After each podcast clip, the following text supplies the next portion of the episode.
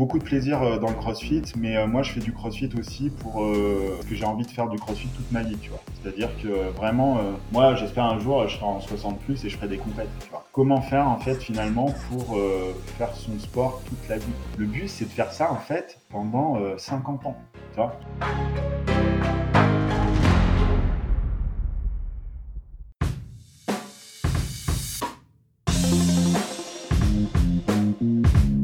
Hello hello, c'est Loïc Blanchard, le créateur et host du podcast indépendant Les Frappés.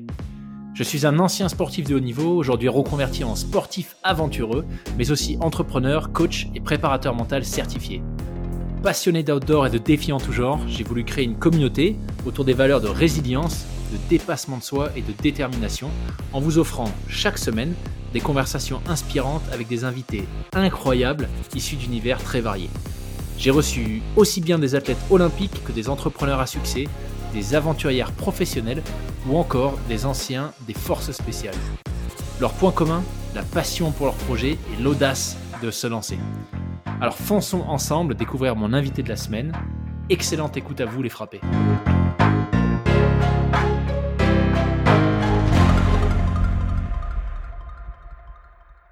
Bah écoute, bienvenue euh, Hugo sur le podcast. Merci. À toi de m'avoir invité. Eh ben, avec grand grand plaisir. Merci beaucoup euh, à Diane pour la mise en relation. Euh, Diane que j'ai eu le plaisir d'accueillir sur un épisode il y a, il y a peu de temps. Euh, décathlonienne, euh, non heptathlète, qui est en train de, de se reconvertir sur du, du rugby féminin. Donc c'est juste juste génial de voir qu'il y a des, des frappés qui, qui en rapportent d'autres. et écoute Hugo, je suis impatient que tu nous expliques un petit peu ton parcours. Euh, moi, j'ai eu la chance de bah, d'échanger avec toi en off, donc euh, voilà, j'ai pu euh, j'ai pu mesurer un peu l'étendue de tout ce que tu fais. et il y a beaucoup de choses. donc peut-être ce serait ma première question. Comment est-ce que toi tu tu tu expliques ce que tu fais de manière synthétique? Ça, ça ressemble à quoi du coup?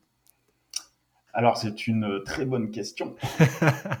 de manière synthétique, si effectivement, pour expliquer avec des mots simples, je dirais que j'essaye de donner du sens du sens à ma vie. Alors ça peut paraître un peu, euh, comment dire, un peu utopique, mais euh, je pense que c'est important en tout cas dans, la société actuelle de, donner du, sens euh, dans ce qu'on fait, dans les choses qu'on entreprend. Et en tout cas, en ce qui me concerne, moi j'essaye de faire ça en fait au quotidien. Donc effectivement, c'est un état d'esprit, c'est aussi une, prise de conscience qui a, qui a mûri dans le temps. Hein. Je me suis pas réveillé un jour en disant il faut que que je donne du sens à, tout ce que je fais. Mais euh, voilà, maintenant, aujourd'hui, j'ai 36 ans. Euh, j'ai eu 36 ans il n'y a pas longtemps, c'était fin décembre. Et euh, voilà, si je prends un peu de recul, effectivement, depuis, depuis une dizaine d'années, j'essaye, que ce soit dans le milieu professionnel ou même dans le milieu personnel, d'être cohérent en tout cas avec moi-même, avec mes convictions, et d'essayer de l'être avec aussi également en fait le monde qui m'entoure. Et quand je dis le monde qui m'entoure, c'est euh, les amis, euh, la famille, euh, effectivement, et aussi ben, la nature, en fait, c'est-à-dire l'environnement. c'est-à-dire que moi, en tant qu'être humain sur cette planète, comment bah, je me positionne par rapport à tout ça et ce que m'offre en fait la nature et, et, le peu de vie que je, enfin le peu de temps que je vais rester vraiment sur Terre, puisque finalement l'échelle humaine, c'est pas grand chose. Hein. voilà, l'espérance de vie en bonne santé, elle est aux alentours de 85 ans aujourd'hui.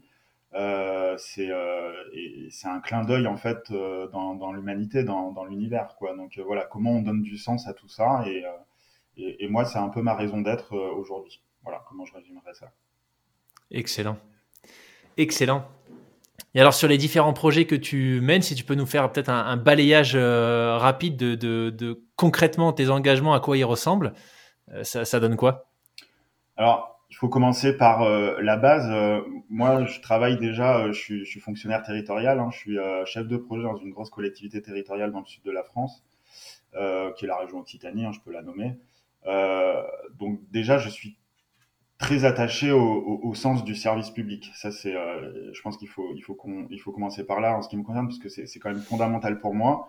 Donc euh, mon objectif dans mon métier, euh, même si alors moi je suis dans le domaine de l'informatique, donc c'est pas quelque chose qui est palpable par le commun des mortels directement, mais pour autant ma mission c'est d'œuvrer effectivement euh, pour le service public, c'est-à-dire pour la population de la région Occitanie, et donc pour lui donner accès à des ressources en matière de, données géographiques, donc c'est-à-dire pour qu'elle ait des renseignements sur les transports, sur les lycées, comment s'inscrire, comment quelles aides je, je, auxquelles aides je peux prétendre, euh, enfin voilà toute une sorte d'indicateur en fait que je vais que je vais mettre en place dans le cadre de mon travail pour justement servir servir cette population. donc ça c'est le premier point.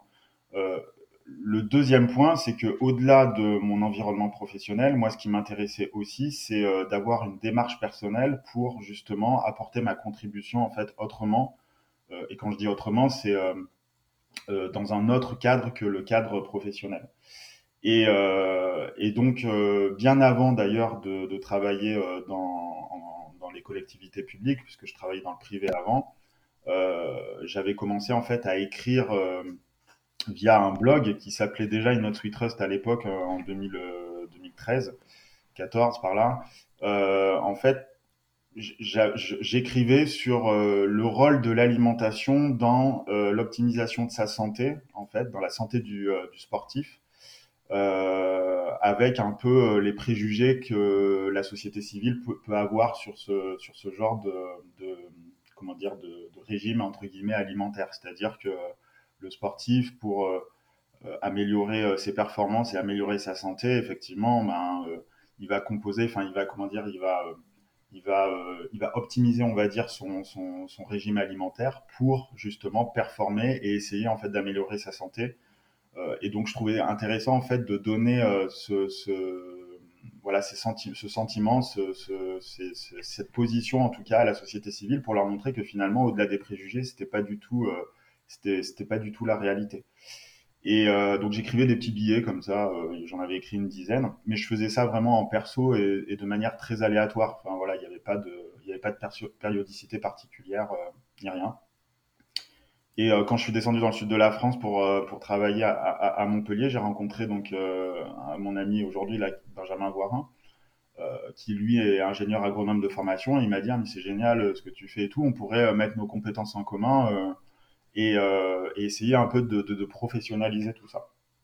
Et c'est là, en fait, qu'est né vraiment Inot Sweet Trust tel qu'on le connaît aujourd'hui, c'est-à-dire la convergence finalement euh, d'un point de départ d'une idée avec euh, ben, des compétences euh, de Ben pour justement essayer finalement de donner des clés de lecture aux consommateurs, à la société civile pour vraiment décrypter les messages alimentaires et les messages marketing des marques qui vont proposer effectivement des, des solutions de complémentation alimentaire, entre autres, euh, justement pour voilà dire aux gens que c'est peut-être pas forcément euh, ça la réalité. C'est pas ce qui, enfin derrière le message marketing, il y a une autre réalité en fait. Et nous, hmm. on s'attachait justement, enfin notre l'enjeu c'était vraiment de décrypter ces produits sur l'ensemble de la chaîne de valeur des produits. Et quand je dis l'ensemble de la chaîne de valeur des produits, c'est effectivement du, du champ jusqu'à l'assiette. C'est-à-dire qu'on s'intéresse de la à partir de la comment la matière première, première est, produite, comment elle est récoltée, comment elle est transformée comment ensuite elle va être euh, effectivement euh, mis, euh, mis en bouteille ou dans d'autres contenants, etc. Comment ensuite eux, ils sont même, eux-mêmes sont recyclés, etc. voilà, en s'intéressant à la fin de vie du produit. et ensuite, est-ce qu'il y a des additifs dedans? Est-ce que c'est correctement calibré selon les préconisations des autorités, des autorités sanitaires, etc., etc. Et c'est ça qu'on essaye en fait de transmettre En fait, on lit les étiquettes pour eux et on essaye de, leur faire comprendre que euh, l'achat, leur choix en fait de produits, c'est un choix qui doit être responsable parce que d'une part, euh, il doit être pertinent par rapport à, sa santé, c'est-à-dire que voilà, qu'on se complémente, c'est quand même qu'on a des velléités d'améliorer de, sa santé ou sa performance ou son bien-être euh, plus largement. Et d'autre part, il doit être cohérent et, responsable par rapport à l'environnement. C'est quand même mmh. Très paradoxal d'acheter un produit pour améliorer sa santé, mais qui de l'autre côté pourrait détruire en fait l'environnement. Voilà. Et donc, on essaye d'amener cette, cette sorte de, de, cette cohérence, en tout cas, euh, pour justement renseigner, donner des clés de lecture aux gens. Et, et, et, et euh, c'est un processus d'acculturation, hein, c'est-à-dire que vraiment, euh, nous, on n'a pas, euh, on est, euh, on se positionne pas en tant que sachant, c'est-à-dire, on, on, on, donne des, euh, on donne notre notre avis qui est, en tout cas, on essaye de donner notre avis de manière totalement objective et ensuite, euh, voilà, les gens font ce qu'ils veulent, mais au moins ils savent après à quoi s'en tenir. Voilà. c'est ça vraiment le, le, fil rouge de notre, de, notre, de notre concept. Ce qui est super, hein, parce que quand on avait commencé à échanger, j'étais allé, j'étais allé fouiller un petit peu les, différentes tribunes, les articles sur InNuts We Trust. C'est innutsweetrust.fr d'ailleurs, s'il y en a qui veulent, qui veulent aller regarder ça. Et euh, ce que j'avais trouvé génial, c'est qu'au final, les articles, ils sont hyper. Euh, enfin, c'est quand même relativement synthétique. C'est pas, euh, c'est pas des articles comme tu dis scientifiques, difficilement digérables, etc. Non, c'est c'est c'est de la vulgarisation et, et effectivement, j'ai l'impression que, enfin, tu vois, c'est des données qui sont très facilement compréhensibles.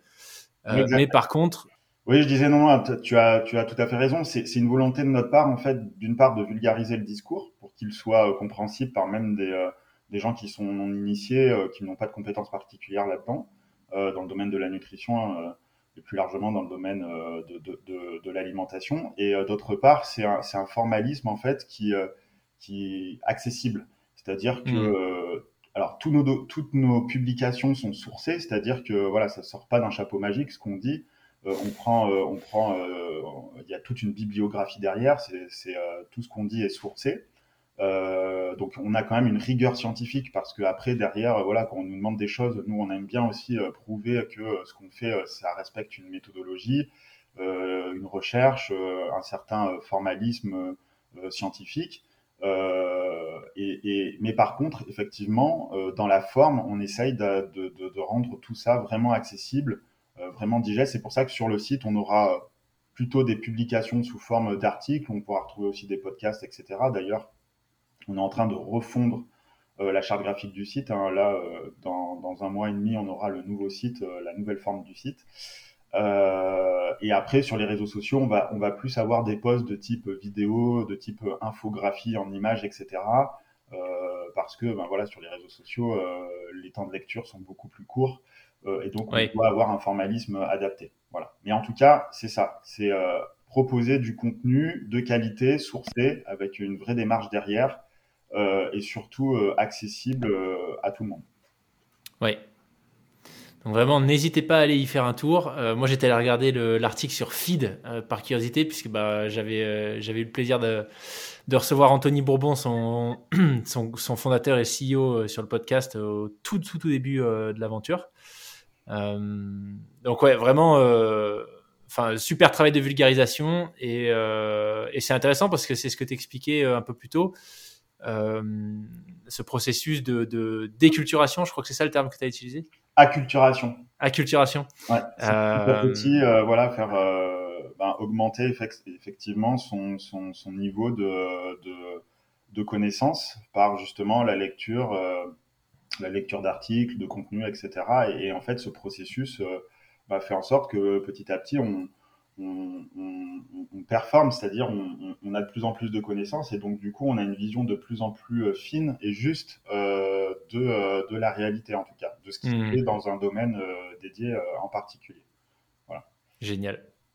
Et on n'hésite pas à le redire parce que euh, même si il euh, y, a quand même une trame générale, c'est-à-dire le, contenu qu'on propose, souvent on revient enfin on revient dessus, c'est-à-dire on va parler par exemple de compléments alimentaires, de la créatine, de BCA, etc. Mais on va faire un article, puis après il y aura une infographie, puis après il y aura un podcast dessus, puis après on va on va augmenter l'article qu'on avait initialement fait parce qu'il y a d'autres choses qui sont sorties, etc. Parce que là encore, au-delà de la culturation, c'est c'est c'est c'est la pédagogie, c'est l'art de la répétition aussi, on dit hein, souvent. Et, euh, et c'est important aussi de revenir sur ces choses-là pour euh, bah, en remettre un coup, en remettre une petite couche, parce que euh, voilà, il faut aussi toujours renseigner les gens. Et puis il y a des, nouveaux, des nouvelles mmh. personnes qui arrivent et qui nous suivent, qui ne sont pas forcément au courant de tout ce qu'on avait fait avant. Donc c'est important aussi de revenir et de refaire des boucles comme ça sur l'ensemble de notre contenu. Génial. Donc un site, un site qui vit. Euh, et d'ailleurs une super transition puisque j'étais euh, là, je, suis, je suis dessus, hein, je suis sur Innet sur WeTrust euh, et je vois qu'il y a eu un, un article sur le, la gestion durable d'une forêt, ce qui est une, une transition euh, fabuleuse sur un autre de tes projets incroyables que tu mènes. oui. Alors on avait écrit, on a, on a écrit cet article, je crois il y a, il y a, il y a deux ans maintenant, mais c'était un petit article qu'on avait écrit effectivement parce que euh, alors, ce qui s'est passé, c'est que moi, mes parents, ils étaient pépiniéristes. Donc, euh, pour ceux qui savent pas ce que c'est, c'est euh, en fait, c'est c'est les éleveurs d'arbres, si vous voulez, grosso modo. on plante des petits arbres, voilà, on, en prend soin et ensuite c'est des arbres, ça peut être du feuillu, du, des arbres, des fruitiers, etc. Enfin des, sapins, etc. et après c'est vendu à, des particuliers ou des professionnels pour, pour réaliser des plantations, voilà, pour les planter. Et, euh, donc du coup, euh, comme mes grands-parents en fait étaient, euh, agriculteurs, ils avaient, euh, ils avaient du terrain en Corrèze, hein, dans le département de la Corrèze, dans le Massif central, et euh, en fait ils ont planté dans les années 2000, après post-tempête 99. En fait, il y avait le gouvernement qui faisait des, je sais pas si tu te rappelles, mais il y a eu, en fait, la tempête a causé d'énormes dégâts.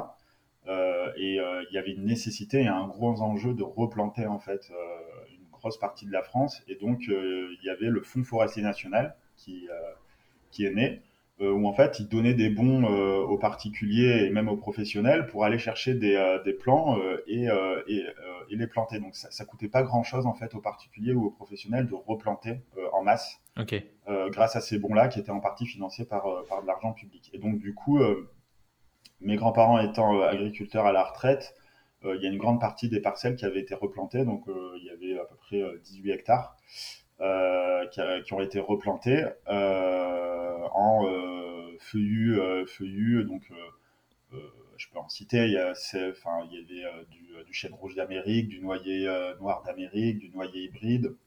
Le noyer hybride, c'est un mixte entre le noyer commun qui donne les noix qu'on peut manger, tu sais, les noix de Grenoble, hein, euh, et, euh, et, le noyer d'Amérique, par exemple, euh, du frêne, de l'érable sycomore, etc., etc. Puis après, du résineux avec de l'épicéa, du douglas, du cèdre de l'Atlas, du, du mélèze dans une moindre mesure, voilà. Et donc du coup, tout ça, ça fait un peuplement. Et j'ai récupéré ça, j'ai récupéré ça en gestion assez récemment en 2016 après malheureusement ma mère est décédée en 2016 euh, et donc du coup, euh, mes parents étant divorcés, en fait, j'ai récupéré en fait toute cette gestion-là. Et euh, je trouvais important puisque c'était quand même un terroir où bah, quelque part mes ancêtres avaient vécu, en fait, avaient façonné. je trouvais quand même intéressant déjà dans la démarche de le garder. Et après je voulais aussi que ce soit comment dire économiquement intéressant. Parce que voilà dans des périodes difficiles comme ça on n'est pas euh, il faut aussi, euh, enfin, il faut quand même garder à l'esprit que tout ce qu'on va faire doit, enfin, ne doit pas non plus, enfin, il faut pas qu'on se tire une, barre, une balle dans le pied, pardon, c'est-à-dire qu'il faut aussi qu'on s'en sorte. Donc, il faut que ce soit viable économiquement. Et euh, c'est là où je me suis intéressé rigoureusement à voilà, qu'est-ce que je pouvais faire de ça, comment je pouvais le valoriser et comment je pouvais à la fois conjuguer euh, les enjeux de la forêt d'aujourd'hui qui sont à la fois des enjeux économiques, c'est-à-dire que ben, entretenir une forêt, ça coûte de l'argent. Donc comment on fait? Euh, quand on n'a pas forcément euh, d'argent euh, à mettre dedans, ou en tout cas beaucoup d'argent à mettre dedans. Ensuite, ça a des enjeux sociaux, c'est-à-dire que la forêt, c'est un endroit où on va se balader, où on va construire des cabanes, où on va aller ramasser les champignons, où certains vont aller chasser, où on va pouvoir observer des oiseaux, la faune, la flore, etc. Voilà. Donc c'est un enjeu aussi à part entière. Et puis le dernier, c'est que euh, c'est un enjeu aussi environnemental, c'est-à-dire que la forêt aussi aujourd'hui joue un rôle de euh, voilà de réservoir de biodiversité. effectivement, de voilà, planter des arbres, c'est vertueux. Couper un arbre, ben, on a l'impression voilà de, de, de, de, presque limite des fois de, de, tuer quelqu'un, tu vois, mmh. pour certaines pour certaines personnes. malgré tout, voilà c'est euh, la forêt, elle fait partie aussi du cycle de, régulation euh, en fait euh, climatique. Donc, c'est-à-dire, voilà, comment, comment, en fait, avec ces trois enjeux, on peut faire en sorte, dans une gestion, d'avoir une gestion durable de la forêt. Tu vois, c'est ça, en fait, l'enjeu. Il faut, il faut conjuguer ça. Alors, il y en a qui ne seront pas du tout d'accord avec ce que je dis, parce qu'il y en a, ils vont dire, bah, il faut, c'est la nature, il faut laisser pousser les arbres. Bah oui, mais je vais laisser pousser, ça va rien donner après. C'est-à-dire que je pourrais rien en faire, je pourrais ne, enfin, je pourrais pas utiliser en fait toutes les ressources du bois, c'est-à-dire qu'aujourd'hui on chauffe plus beaucoup au bois. Euh, donc, euh, c'est-à-dire que en fait, euh, ben, mon bois, il va avoir stocké tout le carbone, puis après, euh, il va mourir dans une centaine d'années pour certaines essences, et puis après, en fait, ça va rien donner. Et puis entre temps, il y aura des voisins qui vont s'être plaints parce que la forêt sera inaccessible, ça sera, ça sera, ça sera pas top pour aller ramasser des champignons ou se balader dedans. Et puis les voisins, ils vont, ils vont gueuler parce que ah bah tiens, les, les, arbres sont trop grands, ça fait trop d'ombre à côté de chez moi, donc ça serait bien d'avoir de faire une éclaircie. Et puis c'est pas entretenu, donc il y a des ronces partout, etc., etc. Tu vois. Euh, donc, euh, tu vois, il faut aussi conjuguer avec les, les velléités de la, de la société civile.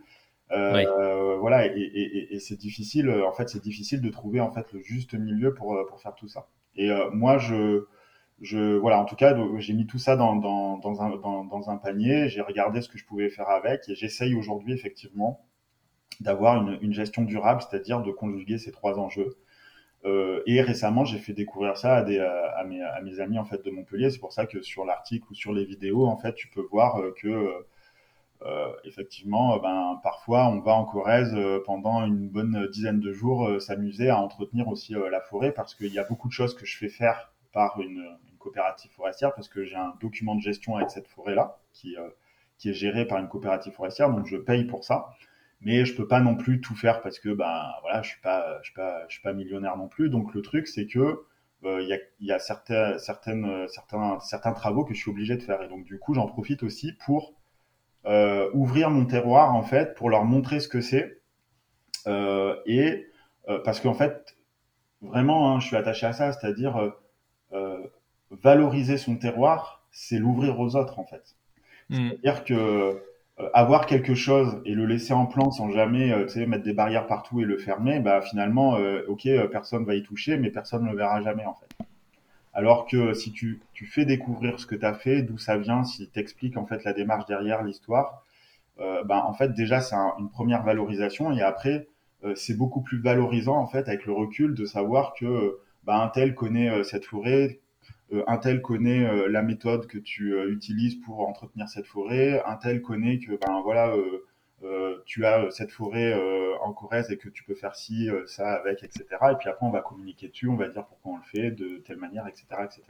Et c'est pour ça que, voilà, je, je, je, je prends soin de ça. Et en 2019, assez récemment, en fait, il y avait ma tante qui avait une, une parcelle de 4 hectares de forêt euh, qui voulait la vendre aussi. Euh, moi, j'avais, si tu veux, trop investi, euh, donc j'étais ric-rac pour, pour la racheter. Et là, j'ai proposé en fait à, mon ami Ben de racheter la forêt. Ok. Parce que, alors, parce qu'il faut savoir aussi que les 18 hectares que j'ai, c'est d'un seul tenant, c'est-à-dire toutes les parcelles sont, sont, sont, à côté. C'est-à-dire que il y a beaucoup de, de, propriétaires forestiers, tu vois, qui vont avoir, euh, je sais pas, ils vont avoir, on va dire, 10 hectares, et puis ils vont avoir 2 hectares sur une commune, puis 2 hectares sur l'autre, etc. Donc c'est pas du tout à côté. Il faut, euh, pour entretenir, ça, ça multiplie les coûts d'exploitation, etc. Et c'est, c'est, euh, c'est, c'est, très difficile, en tout cas, quand t'as pas beaucoup de moyens de, d'entretenir ça. Là, moi, j'ai la chance que ce soit d'un seul tenant au même endroit, et ces 4 hectares étaient en plus à côté initialement, puisque bah, ma tante, c'était la sœur de ma mère, et donc une des filles de mes grands-parents et donc euh, c'était au même endroit. Et, euh, et je voulais pas, euh, je trouvais ça dommage en fait qu'elle le mette en vente et que finalement n'importe qui puisse en faire l'acquisition, sachant que c'était déjà planté aussi en, sapin et en, et en autre feuillu. et donc j'ai proposé ça, j'ai proposé ça à Ben. Et en plus, c'était intéressant dans le sens où quand t'es pas propriétaire forestier, en tout cas en France, c'est très difficile de le devenir quand tu pars de rien, parce que tu sais, il y a des droits de préemption, c'est-à-dire qu'il y a des gens qui sont prioritaires pour acheter la forêt quand il y a des parcelles en vente. Par exemple, euh, s'il y a une parcelle de forêt en vente, si moi je suis déjà propriétaire forestier, je vais être, je vais être prioritaire pour me positionner dessus par rapport à quelqu'un qui aurait pas déjà de la forêt. Tu vois. Ou après, il y, a, il y, a, le paysan du coin qui va être prioritaire aussi, ou les chasseurs, ou après, euh, il y a les ayants droit de la famille qui vont être prioritaires, etc. etc. Donc en fait, tu arrives sur une espèce de liste d'attente où quand toi, même si tu as un bon projet de valorisation environnementale, de gestion durable d'une parcelle forestière, etc. Euh, même avec toute la volonté du monde, en fait, tu vas devoir petit à petit remonter cette file d'attente pour arriver en position à espérer que personne en a voulu, en ait voulu, et, euh, te positionner dessus pour, euh, pour en faire l'acquisition, tu vois. Et donc là, le fait que moi j'étais prioritaire parce que j'étais le neveu de ma tante, bah, j'ai dit non. Par contre, j'ai fait, moi je veux bien que ce soit mon pote Ben qui en fasse l'acquisition, et donc c'est comme ça qu'il est devenu propriétaire aussi forestier de 4 hectares. D'accord. Ah, c'est intéressant. Je savais pas du tout qu'il y avait ces mécanismes euh, en place. Euh, ok. C'est passionnant parce que tu vois, euh, bon, tu, tu, parlais de de, du fait, tu vois, de valoriser son territoire, le, fait de valoriser son territoire, c'était aussi, c'est aussi de l'ouvrir et de le rendre accessible. et franchement, je trouve ça juste génial. Alors, je sais pas si j'ai des, c'est peut-être parce que j'ai des biais que, enfin, j'adore me balader en forêt aussi, les activités de plein air en général, c'est juste que je kiffe. Mais tu vois, je trouverais super intéressant de pouvoir suivre plus régulièrement et plus dans le détail comment tu fais pour gérer ta forêt en fait euh, Parce que comme tu l'as dit, tu vois le voilà, euh, peut-être que spontanément la première image qui vient, c'est bon bah c'est cool, t'as un lopin, tu vois, t'as un carré bien délimité avec tes arbres qui poussent, euh, tu vas de temps en temps, ça fait plaisir, mais en réalité il y, a, plein plein plein d'autres choses. Et comme tu dis, c'est comment est-ce que tu la valorises, comment est-ce que peut-être tu même sensibilises certains publics à ce que ça veut dire que de préserver une forêt, de la replanter, quelles essences tu choisis, pourquoi. Bref, euh, tout ça pour dire que je trouverais ça euh, vraiment incroyable, tu vois, d'avoir une sorte de ouais de, mise à jour régulière de euh, comment pousse ta forêt et comment tu la gères, quoi. Bah exactement, ouais, c'est c'est un, de nos objectifs. Hein. on a on a beaucoup d'idées de contenu, mais effectivement, on veut aussi faire un, contenu dédié sur ça, parce que dans tous les cas, on a des entretiens à faire régulièrement sur au moins une fois par an en forêt. Euh, l'été euh, pour euh, dégager autour de la nouvelle plantation que j'avais faite là en 2017, et puis l'hiver pour élaguer euh, certains résineux, puisque tu sais en sylviculture le but aussi c'est d'avoir un, tronc qui pousse le, le plus droit possible sans, sans branches, enfin sans, sans en fait, pour faire des, des, des, planches après pour que ce soit réutilisé en charpente, etc. Plus tard, une fois qu'ils seront coupés et arrivés à maturité. Et donc euh, effectivement c'est super c'est super euh, intéressant en tout cas pour ceux qui, qui, qui veulent connaître les, euh, les méthodes en fait de gestion. Et, euh, et, nous, on aimerait, on aimerait un peu sublimer ça en vidéo, faire des, des, petits trucs dédiés, un peu comme on fait. donc ça, ça viendra. Mais on est tellement sur, sur plein de choses que voilà. Ouais, j'imagine. j'imagine. j'y suis remonté récemment là pour parce que j'avais une parcelle d'un hectare. C'était des, des épicéas, donc c'était des alors ils avaient été plantés, c'était une ancienne parcelle de sapin de Noël, puisque mes parents étaient pépiniéristes et quand, quand, quand arrivait Noël, en fait, les gens achetaient des, euh, des, euh, des, arbres. Mais les parcelles de sapin de Noël, c'est pas des parcelles qu'on plante pour faire de la plantation, c'est-à-dire euh, c'est pas des arbres qui sont bien alignés avec un entretien particulier pour ensuite faire du bois d'œuvre. C'est des arbres qui sont plantés vraiment de manière très serrée avec une très forte densité. Et donc, euh, en fait, ils poussent pendant 3, 4, 5, 6 ans, et puis après, on les coupe, on en replante d'autres, etc. Et c'est ces arbres qui sont vendus. Ils sont vendus pour, euh, pour aller dans les, à côté de la cheminée et mettre les cadeaux euh, sous le sapin. Et, et, et cette parcelle-là, en fait, ben, on l'a laissé pousser parce qu'après, mes, parents avaient arrêté l'activité. Donc, du coup, elle est devenue, 30 ans après, on avait des, gros, des, des, arbres, en fait, qui avaient poussé tellement avec une forte densité qu'en fait, ils, avaient, ils étaient très petits en, termes de diamètre et ça donnait plus grand chose parce qu'en fait la lumière elle, elle passait plus euh, dedans euh, dans cette petite parcelle tellement qu'ils étaient serrés. Et donc du coup si tu veux on avait euh, toi par exemple en, période à l'automne il y avait très peu de champignons il y avait très peu de cèpes. Et donc du coup j'ai décidé en fait de, faire une coupe rase. Alors là il y en a qui vont m'entendre qui vont dire mon dieu il a fait une coupe rase. Sauf que oui effectivement j'ai fait une coupe rase sur un hectare très récemment que j'ai filmé avec un drone pour la petite anecdote que j'ai perdu cinq minutes après. Euh, et euh, mais je vais replanter directement derrière là euh, en, mai. Et je vais faire une plantation de, de, de, donc ça sera une, une futée régulière, enfin une futée mixte pardon, c'est-à-dire on aura une alternance de de, de feuillus, donc ça sera du merisier avec du, du douglas. voilà. Ok. Donc tu vois, quand, quand, on quand, on coupe, en fait, euh, on plante toujours mieux et on plante toujours plus. C'est ça aussi le but, c'est de, de, de, des fois, on n'a pas d'autre choix en fait que de couper certaines parcelles parce qu'elles vont rien donner. Et donc c'est bien aussi de les, de les couper pour euh, bah, repartir euh, à zéro et replanter quelque chose de plus réfléchi avec des essences qui sont plus adaptées aux enjeux de contexte euh, du réchauffement climatique. Euh, et puis c'est surtout aussi l'opportunité en fait de, de transmettre quelque chose de plus pertinent plus tard à, à, à, ses enfants parce que un arbre, ça, ça pousse pas aussi vite qu'une carotte ou qu'une salade, tu vois, c'est sur l'échelle d'une vie. Donc, euh, si tu veux, quand tu commences à planter euh, là, euh, c'est-à-dire, ça va donner quelque chose de bien dans 35-40 ans, tu vois. Hmm. voilà, c'est c'est ça aussi le pas de temps qui est important à prendre en compte, c'est qu'on fait jamais normalement une forêt pour soi, on la fait toujours pour ceux qui arrivent derrière, tu vois.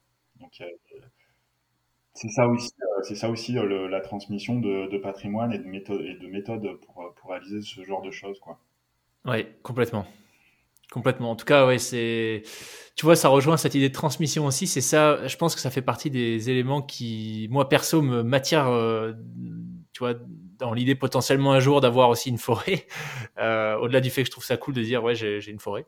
Euh, mais bon, ça, c'est un, un, argument un peu futile. Mais toi, en l'occurrence, c'est en Corrèze.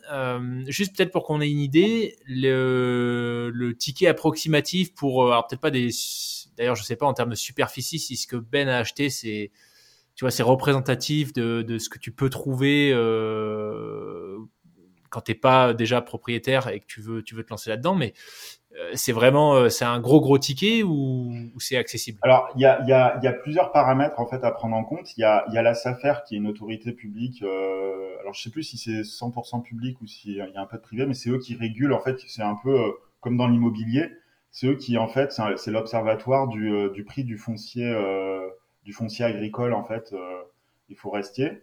donc tu es obligé d'en fait de, de, de, tu peux avoir une idée en fait du terrain, de la valeur avec la SAFER. D'accord. et ensuite ça va dépendre de ce qui est planté dessus. Donc c'est-à-dire la valeur à l'instant T, mais la valeur aussi en devenir. S'il y a des essences très nobles dessus qui sont de très bonne qualité, en fait, tu vas plus payer finalement euh, ce qui est planté dessus que la valeur du, du, euh, du terrain. Euh, par contre, si si effectivement c'est c'est comment dire c'est de la lande ou si c'est du vieux taillis, c'est-à-dire des choses qui ont poussé dessus naturellement sans entretien, etc. Bah tu vas tu vas juste payer en fait la partie la partie la partie terrain. Donc mmh. en fait pour répondre précisément à ta question, si tu achètes une parcelle en fait euh, de forêt avec des essences dessus mais qui sont pas de très bonne qualité, c'est un petit billet, c'est accessible. C'est accessible, c'est-à-dire euh, un hectare, un hectare de terrain. Enfin, tu peux t'en sortir avec voilà moins de 10 000 euros facile avec des essences de, bonne qualité dessus. voilà, c'est c'est quelque chose d'accessible en fonction de ce qu'il y a, de, des essences qu'il y, y, a dessus. Mais en tout cas, euh, ce qui est beaucoup plus accessible, c'est d'acheter du terrain euh, qui, peut, être planté, parce que tous les terrains ne peuvent pas être euh, plantés, hein, et ça dépend de si la, commune a un plan local d'urbanisme ou une carte communale, etc. Donc, tu sais, tu as, une, réglementation aussi là-dessus, il faut, une autorisation de boisement. Mais ça, c'est la Chambre d'agriculture et la SAFER qui, peuvent le dire. Mais à partir du moment où tu as trouvé un terrain et, que tu peux planter, en fait, tu peux trouver un terrain de très bon prix tu vois, inférieur à 1000 euros l'hectare, par exemple. Donc, on va dire que tu achètes 4 hectares, tu en as pour à peine 4000 euros. Et puis après, euh, tu, fais, euh, tu fais une plantation dessus euh, qui, qui, te coûtera finalement un peu plus cher que, que les, 4, les 4 hectares de terrain en fonction des essences que tu vas planter. Et puis si après tu mets des protections mécaniques pour les gibiers, etc. mais tu vois, un exemple, en 2017, moi j'ai planté 4 hectares d'une parcelle que j'avais rachetée à ma tante aussi. donc j'avais racheté, pour rien te cacher, à peu près 20 000 euros euh, les 4 hectares et euh, j'ai eu 30 000 euros de plantation, tu vois. Ok. Donc, ah euh, en fait, ce qui m'a coûté le plus cher, c'est la plantation. Parce que c'était des, essences nobles, parce que derrière, il y avait des, protections à mettre pour les gibiers, les cervidés, tu sais, parce que quand les, arbres ils sont petits, quand ils font les bourgeons, bah, les chevreuils, ils aiment bien, bien les bouffer. Le problème, c'est que quand ils les bouffent, bah, après, bah, euh, les arbres ils aiment pas trop, donc euh, des fois ils meurent et puis euh, des fois des fois ils poussent bizarrement quoi. Donc tu es obligé de mettre des protections. et, et après, tu es obligé aussi d'entretenir. C'est-à-dire que tu vois, tu as des, des, tailles de formation à faire, tu as de l'entretien, du dégagement, etc. pour qu'ils poussent bien. Enfin voilà, donc ça coûte de l'argent et au final, tu vois, le billet est plus important que l'acquisition du ouais, ouais. Voilà. Mais c'est possible, c'est possible parce qu'après, on peut s'y retrouver. Il y a il y a, y a, tout un mécanisme en fait de, de, de comment dire de, de, récupération en fait de crédit d'impôt avec des, des, investissements qui sont faits et tout et donc ça, on arrive à faire euh, des opérations blanches en fait dessus. Donc c'est à dire que la forêt à long terme si tu l'entretiens bien, pour résumer, ça peut être ça peut être rentable, ça peut être très rentable, c'est-à-dire tu peux gagner de l'argent mais à très long terme. Je te, je te parle sur la vie d'un être humain, c'est-à-dire que moi si je gagne de l'argent avec ce que j'ai planté, j'aurai plus de 60 ans quoi, tu vois. Euh, par contre, à, court et moyen terme, tu peux te, tu retrouves tes sous, c'est-à-dire que en général, l'État, en tout cas la fiscalité de l'État, te récompense entre, par le crédit d'impôt sur les montants que tu as investis. C'est-à-dire que tu payes moins d'impôts sur le revenu. donc, tu arrives à faire des opérations blanches, mais ça sous-entend qu'en amont, toi, tu as investi de ton temps et de ton argent pour planter, etc., pour récupérer, pour avoir l'opportunité d'avoir ce crédit d'impôt. Donc finalement, au lieu de payer des impôts et de le donner à l'État, bah tu tu payes pas d'impôts, mais par contre, euh, voilà, tu plantes des arbres, euh, tu t'entretiens, euh, tu façonnes le paysage, etc. Et tu donnes du sens à ce que ce que tu viens d'entreprendre. Voilà. Et l'objectif plus tard, c'est quand tout sera beau, tout, tout, sera mis en place, etc. Bah après, voilà, pourquoi pas faire découvrir, tu vois, t'organises des des petites balades et tout, et puis on explique aux gens comment on a fait, pourquoi on le fait, etc. Pour donner aussi envie euh, aux gens de, découvrir ce qu'on fait et puis euh, pourquoi pas pour qu'ils se lancent, etc. Mais le but, c'est vraiment aussi de communiquer sur ce qu'on fait à, la société civile parce qu'il y a, hmm. on n'a pas forcément connaissance de, ça, quoi, tu vois. Bah, c'est ça, oui, complètement. Alors qu'en réalité, je suis sûr que, enfin, Enfin, moi, en tout cas, encore une fois, c'est un sujet, euh, tu vois, qui, que je trouve super intéressant. Cette notion de valorisation, de transmission, puis aussi de préservation et de valorisation d'un territoire. Donc, ouais, carrément. En tout cas, si euh, moi, je vais continuer à, jeter un œil sur euh, We Trust euh, régulièrement et euh, je pense que s'il y a des articles qui sortent spécifiquement sur ça, je serai un des premiers à les dévorer. ouais. Excellent. mais carrément, il hein, n'y a pas de. Et puis pour, pour finir, peut-être sur ça, c'est.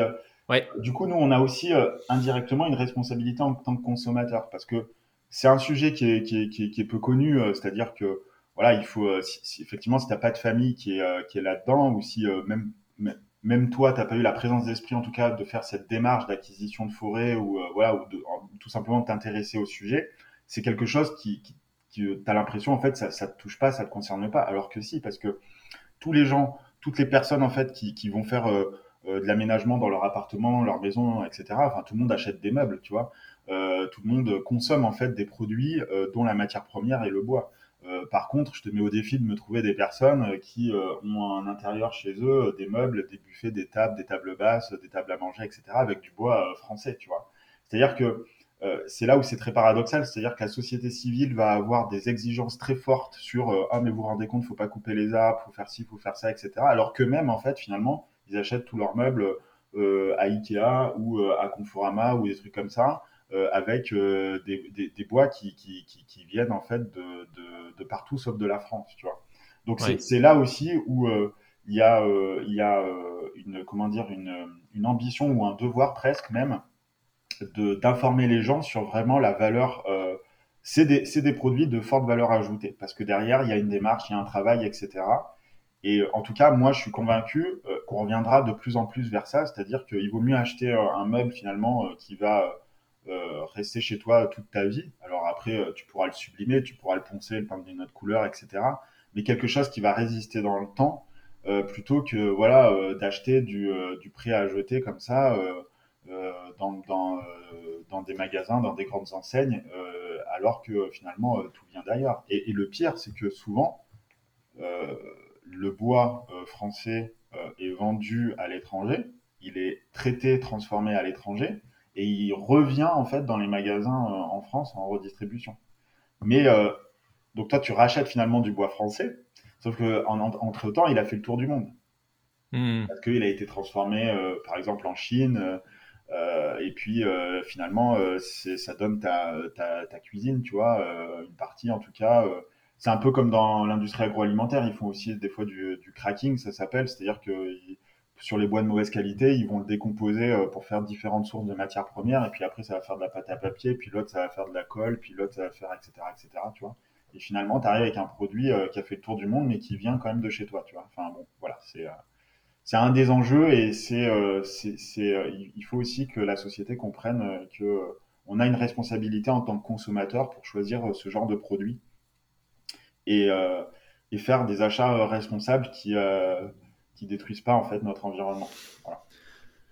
Ouais, c'est un super point. Euh, on rentre vraiment dans le dans le détail sur le toute la partie, euh, enfin sur tout ce sujet-là, mais que je trouve euh, hyper intéressant. J'avais vu, euh, alors je suis pas du tout spécialiste du sujet, mais par rapport à, ce que tu expliquais sur le fait que le bois souvent part de France pour y revenir une fois transformé, je viens de retrouver l'article que j'avais lu. apparemment, il y a un arbre sur trois qui est coupé en France qui part en Chine. Et d'ailleurs, en Chine, euh, ils ont interdit apparemment en 2021, la coupe de chêne. C'est interdit maintenant de, couper un chêne euh, en Chine. Ils c'était un article du Monde, je crois. Je sais plus l'article. Ouais, ou là je suis là, je suis sur RTL, mais euh, je, l'ai vu, j'avais peut-être dû le voir sur le Monde. Je, il sais plus trop. Mais... Euh, il y avait une tribune qui était passée, mais oui, effectivement, parce qu'en fait, eux, ils ont tellement coupé que ils ont, en fait, ils ont plus de, enfin, certaines essences en fait sont en voie de disparition entre guillemets. Donc, ils ont mis des alertes comme ça, et c'est pour ça qu'ils se fournissent vraiment beaucoup à l'étranger. Et la France est un gros, gros client de la Chine en euh, en matière de, produits de sylviculture. Ok. Donc, après, c'est compliqué. Hein, c'est enfin, c'est compliqué. Euh, voilà, y a, on rentre après dans le dans le enfin comment dire dans le dans l'industrie euh, dans l'industrie du bois après il faut avoir les chiffres en tête etc mais moi j'en suis pas là enfin je, connais à mon échelle je suis pas du tout spécialiste mais de ce que je sais en tout cas c'est que nous en tant que producteurs ou consommateurs on a un rôle à jouer pour donner du bon sens et de la cohérence euh, là-dedans. Donc il faut être, faut être respectueux euh, de comment ça a été fait, d'où ça vient, et après aussi, euh, ben, voilà, faire des efforts pour pour consommer en fait intelligemment. Et je pense que c'est c'est vraiment le béaba de, de chaque citoyen en fait en France qui, qui, devrait faire ça. Hein. C'est-à-dire que on ne devrait même pas se poser la question, ça devrait être du bon sens, mais encore faut-il que pour qu'il y ait ce bon sens, cette notion de bon sens, il faut aussi des, personnes qui expliquent en fait euh, les rouages euh, euh, de, cette démarche-là. Et, ça, c'est important parce que je pense que voilà, c'est la, communication, elle doit vraiment être fondamentale par rapport à ça. Et il y a un mm. gros déficit sur ça dans, ce, dans ce genre de domaine par rapport à la société civile qui, qui, a, des avis bâtis sur, beaucoup de préjugés, beaucoup d'amalgames. Et voilà, il y a vraiment un gros levier euh, ici euh, d'amélioration. Faut que vous sortiez avec Ben euh, la gestion forestière pour les nuls. Comment devenir propriétaire forestier Excellent. Ok, donc là on a parlé de ton engagement, on va dire civil pour à, travers ton job. où en gros, si je schématise très simplement, tu essaies en gros de faciliter la vie de la population en Occitanie, sur l'accès à l'information notamment. On a parlé d'un engagement un peu, un peu plus euh, long terme sur la, transmission d'un patrimoine, en l'occurrence naturel, avec la forêt. Euh, donc ça, c'est un, deuxième aspect euh, que je trouve super intéressant de, de, ta démarche de devenir une meilleure version de toi-même ou en tout cas de, continuellement t'améliorer, comme tu nous le disais en intro. Euh, il y a un troisième univers. Euh, on a parlé de Innuts euh, We Trust, évidemment. la forêt, c'est un des projets, un des projets que tu mets en avant sur cette plateforme. on n'avait pas parlé du miel d'ailleurs. Ah mais ça, je savais pas ça. Il y a le miel aussi? Oui, parce que alors, je pense qu'il y a une petite parenthèse qu'on peut ouvrir puis fermer, comme ça on passera à l'autre thématique. Au tout début, quand on s'est lancé en, 2018, quand je te, disais, ouais, j'ai rencontré Ben, on a professionnalisé, enfin, on a eu ce désir de professionnaliser un peu le, site en mettant parce que ce qui était important, c'était de mettre ses compétences d'agronome euh, en parallèle de mes compétences en euh, chef de projet informatique, euh, parce que voilà, il y a, toute une infrastructure à avoir au niveau de, du site, formaliser des articles, les diffuser, puis après diffuser ça sur Internet, bien référencer le site, etc. voilà, toute une gestion de, une gestion de projet au global avec du contenu propulsé et vérifié aussi par, par Ben. Euh, par rapport à sa, compétence en agronomie. Euh, et donc, ce qui était intéressant aussi, c'est de montrer aux gens au tout début qu'on pouvait, euh, nous, en tant que consommateurs, créer un produit responsable assez facilement. Et donc, c'est ce qu'on a fait en fait avec du miel. On avait monté une petite marque qui s'appelait Diablo Corps. Tu sais, c'est avoir le Diablo Corps, c'était souvent nos, nos grands-mères qui disaient ça, en fait, euh, c'est quand tu avais le feu, tu vois, tu étais un peu foufou et euh, euh, tu bougeais partout et tu avais le diable au corps. Et, du coup, donc on avait nos, deux petites trombines un peu à la Gavroche dessus sur, le pot. Et en fait, on avait, on avait fait un petit, un petit benchmark, un petit état des lieux, là, en français, pardon, de, de voilà, des producteurs de miel pas très loin, enfin en tout cas en Occitanie. Et on avait trouvé euh, des apiculteurs dans le Gers euh, qui euh, vendaient du miel pas du tout en pot, puisque eux, ils fournissaient des grands hôtels, des grands restaurants. en fait, ils faisaient du miel sous forme de bûchette pour accompagner ton thé, mhm. par exemple, etc. et du coup, on leur avait soumis l'idée de, projet. Ils avaient, ils avaient, ils avaient super adhéré. Et donc, du coup, on avait pris notre, notre voiture avec Ben, il était descendu à Montpellier, puis on était allé chercher notre miel dans le Gers.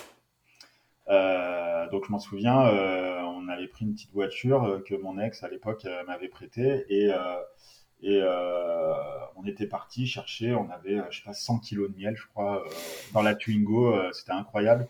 donc, on avait fait 3 heures et demie de route. on avait, on était allé, on allait, on était allé prendre notre miel, on, on l'avait mis en pot et après, on avait rechargé la voiture le lendemain, on avait dormi sur place et on était revenu chez moi. Et euh, on avait stocké euh, dans mon appart, euh, je crois, trois quarts du miel, puisque Ben repartait, il avait amené une grosse valise, il repartait avec une centaine de pots à Paris. c'était un, délire, hein, logistiquement. Enfin voilà. Et donc moi, j'avais stocké ça dans mon appart. Il y avait, des pots de miel partout. Et on avait acheté tout ce qu'il fallait en termes de fourniture pour faire, tu sais, les colis, de, l'espèce de paille euh, ou du carton là pour, euh, pour pas que ça, se casse dedans, euh, du scotch, etc. pour les étiquettes fragiles, etc. Enfin, c'était et je m'en souviens, pendant six mois dans mon appart, c'était l'usine parce qu'en fait, on avait une boutique, on avait ouvert une boutique, on avait mis ça en commande, on avait des commandes et je faisais que des colis tout le temps. Et donc, comme j'en avais marre d'aller à la poste, en plus, à la fin, j'avais découvert que sur le site de la poste, tu pouvais, tu sais, imprimer tes étiquettes et les mettre directement dans ta boîte aux lettres. Et comme ça, le, facteur euh, les prenait t'avais pas à aller à la poste parce que sinon je, devais faire la queue et tout. Enfin, tu t'en sortais pas. Euh, et donc je faisais ça euh, tous les jours. C'était l'usine. Mais ce qui était intéressant, c'était que on a pu communiquer sur ça. on avait un site dédié, etc. Et on a pu communiquer sur voilà. Il y a beaucoup de gens qui ont goûté ce miel-là. On avait du miel toute fleur et puis des mélanges, des assemblages de tournesol, du colza. On avait fait même une édition spéciale avec du miel d'acacia. Et, euh, et, en fait, ça montrait aux gens que voilà, euh, on pouvait euh, faire la démarche d'aller voir des, des, producteurs qui travaillaient. alors, le miel n'était pas certifié bio parce que ça n'a pas trop de sens de certifier du miel bio, puisque tu sais, les abeilles, elles, vont dans un rayon de, elles butinent dans un rayon de 3 km. Donc après, comment tu, tu fais pour dire si l'abeille, elle n'est pas allée voir à un moment une parcelle qui a été arrosée de pesticides à un moment donné, tu vois? Ouais. Euh, donc, ce qui peut garantir en fait la vraie qualité du miel, c'est le fait que euh, voilà, ensuite ils font tester leur miel en laboratoire et c'est garanti sans pesticides. Et eux, c'était garanti sans pesticides. Mais pourtant, c'était pas euh, labellisé bio parce qu'ils n'avaient pas fait la démarche et tout. Par contre, on avait un, miel super super intéressant, de super bonne qualité, niveau nutritionnel, c'était top. et donc, on proposait ça à la vente. On a, dit aux gens, bah, vous voyez, on peut faire un produit responsable. Et en plus, on a pu communiquer sur, euh, sur le miel. C'est pour ça que sur Inat Sweet Trust, il y a un article dédié, euh, très approfondi d'ailleurs, euh, sur, sur le miel. il y a, on avait fait des infographies, on avait fait des podcasts, etc. Parce que c'est un produit de luxe, le miel, hein, fabriqué, c'est un des seuls produits d'ailleurs qu'on peut consommer, fabriqué par des animaux comme ça, qu'on peut consommer directement avec des vertus antiseptiques, etc., qui existent depuis je crois que les premières traces de miel, j'avais écouté une émission il n'y a pas très longtemps, c'était il y a, il y a, il y a 4000 ou 5000 ans, enfin, euh, pas les premières traces de, de miel, les, les, premières traces de. De consommation de miel Enfin, euh, en, en, termes d'apiculture, c'est-à-dire. Euh, D'accord. voilà, faire des ruches, voilà, faire de la production de miel, etc. C'est, toi, 4000, 5000 ans, je crois. Enfin, c'est quand même incroyable, tu vois, il y a toute une histoire derrière. Et puis après, il y a aussi toute. tu sais, il y a. Il y a il y a plus de 20 000 espèces d'abeilles euh, dans le monde, euh, il y a, plein de familles d'abeilles, euh, tu vois, c'est, elles sont organisées en véritable société, etc. Enfin, c'est vraiment un monde super, super incroyable. D'ailleurs, j'en profite, il y a, il y a une émission qui s'appelle Sur les épaules de Darwin sur France Inter. C'est une émission scientifique qui passe tous les samedis aux alentours de midi. Et il y a un podcast qui s'appelle L'âme de l'été donc l'âme de l'été, en fait, c'est pour dire c'est euh, l'abeille, euh, c'est elle l'âme de l'été. Et il retrace en fait toute l'histoire des abeilles. Euh, enfin, franchement, vous mettez le podcast, ça dure une heure. Vous vous posez devant votre canapé, etc. vous regardez le plafond ou le ciel ou ce que vous voulez et vous écoutez le gars parler. Et c'est un voyage en fait à travers le temps des abeilles, du miel, etc. C'est juste magnifique et tout le monde devrait écouter cette émission. Voilà. Bah, écoute, je, mettrai, euh, je mettrai le lien. Voilà. Je mettrai le lien et je l'écouterai surtout. Ouais, c'est Jean-Claude Amezen, c'est un biologiste. Euh, et pareil, c'est une démarche scientifique, tout est sourcé et tout, c'est juste génial. Et, euh, et, voilà, et pour fermer la parenthèse, donc du coup, on a fait du miel. L'objectif, c'était voilà pas d'être vendeur de miel, mais de montrer aux gens que c'était possible de, de, de, de, faire, de concevoir un produit responsable dans un pot en verre, etc., machin, et de proposer ça aux gens et donc de consommer autrement. Voilà. Donc, si on est capable nous de faire ça à notre échelle, Ben et Hugo, en plus de notre boulot, en plus du CrossFit, en rentrant chez nous le soir, en envoyant des colis depuis son appartement, etc. Bah finalement tout est possible. Tu vois ce que je veux dire? C'est euh, voilà, c'est à dire que c'est juste du euh, de la volonté que, enfin, les gens doivent avoir cette volonté là et c'est voilà ce déclic de dire bon bah voilà maintenant ça y est je veux changer euh, je veux changer le monde. C'est pas utopique en fait, je peux le faire. c'est juste à ma portée de main. Allons-y quoi. Voilà, c'était ça en fait le but. Ouais, et c'est ça que j'ai trouvé absolument euh, dingue dans ton parcours, tu vois, quand, quand Diane m'en a parlé et pendant notre premier échange, c'est que euh, sur le podcast, j'ai bon, j'ai souvent la chance d'accueillir des gens qui euh, comment expliquer ça sans que ça enfin il y a rien de négatif dans ce que je vais dire tu vois mais qui sont euh, qui dédient une grosse partie de leur temps en fait à un type d'activité. Typiquement tu vois des athlètes de haut niveau. Et donc j'ai souvent j'ai des retours qui sont tout le temps positifs sur ces sur sur les épisodes. Mais c'est vrai que parfois il y a des gens qui me disent bon après c'est vrai que voilà ça, ça fait vraiment rêver mais euh, ça m'incite à me dépasser. Mais d'un autre côté je me dis que euh, bah voilà j'ai euh, plus de 35 ans moi le sport de haut niveau c'est terminé en fait. Il faut s'y mettre à 14 ans et, et, faire ça tu vois la première partie de ta vie sinon tu peux jamais rattraper le retard physiquement on vieillit etc et, et, un peu la même chose, tu vois, dans certains projets d'aventure où les gens me disent, bah, j'ai pas forcément le temps, euh, je peux pas partir un an, euh, tu vois, faire le tour du monde en passant par le, pôle Nord comme comme Mike Horn. et donc, ce que j'adore avec les invités comme toi, c'est justement en fait la capacité que vous avez, c'est le fait que vous illustrez parfaitement cette notion de dépassement dans ton quotidien en fait. Tu vois, ton aventure avec le miel, euh, ou les forêts euh, ou euh, In We Trust euh, qui sont que des choses en fait des, des sortes de enfin c'est des side projects en fait c'est des choses que vous faites en parallèle ouais, ça. qui vous rapportent j'imagine pas grand chose voire rien voire plutôt qui vous coûtent de l'argent un peu comme moi avec les frappés. Mais mais qui montrent bien tu vois que en fait c'est possible que vous pouvez avoir un impact à votre niveau. Et en fait c'est aussi ça le dépassement de soi la détermination la résilience c'est être capable de bah, avec la réalité euh, qui, est, qui est la sienne. Et toi, en l'occurrence, euh, j'imagine que ton job, il, bah, il te prend, euh, comme tout le monde, beaucoup de temps. bah, de malgré tout, de lancer des initiatives et, et d'avoir un impact à ton niveau. Et je pense que, tu vois, si tout le monde faisait ça, ou, ou ne serait-ce que 10% de, de, de, des cercles autour desquels on gravite, enfin, ce serait, t'imagines, ce serait juste complètement incroyable. Donc, franchement, pour le moment, on n'a pas encore parlé du CrossFit, tu l'as mentionné, donc voilà, ça, ça, nous fait un peu le teasing pour la suite. Mais euh, je trouve ça juste génial de, de voir tout ce que tu as réussi à mettre en place et, et voilà, que ce soit dans une démarche vraiment de non seulement d'amélioration pour toi, mais aussi de transmission de quelque chose et de, de peut-être, bon, je sais pas si le terme est trop fort, mais presque d'éveil, j'ai l'impression, tu vois, de, de, de faire se réveiller les gens.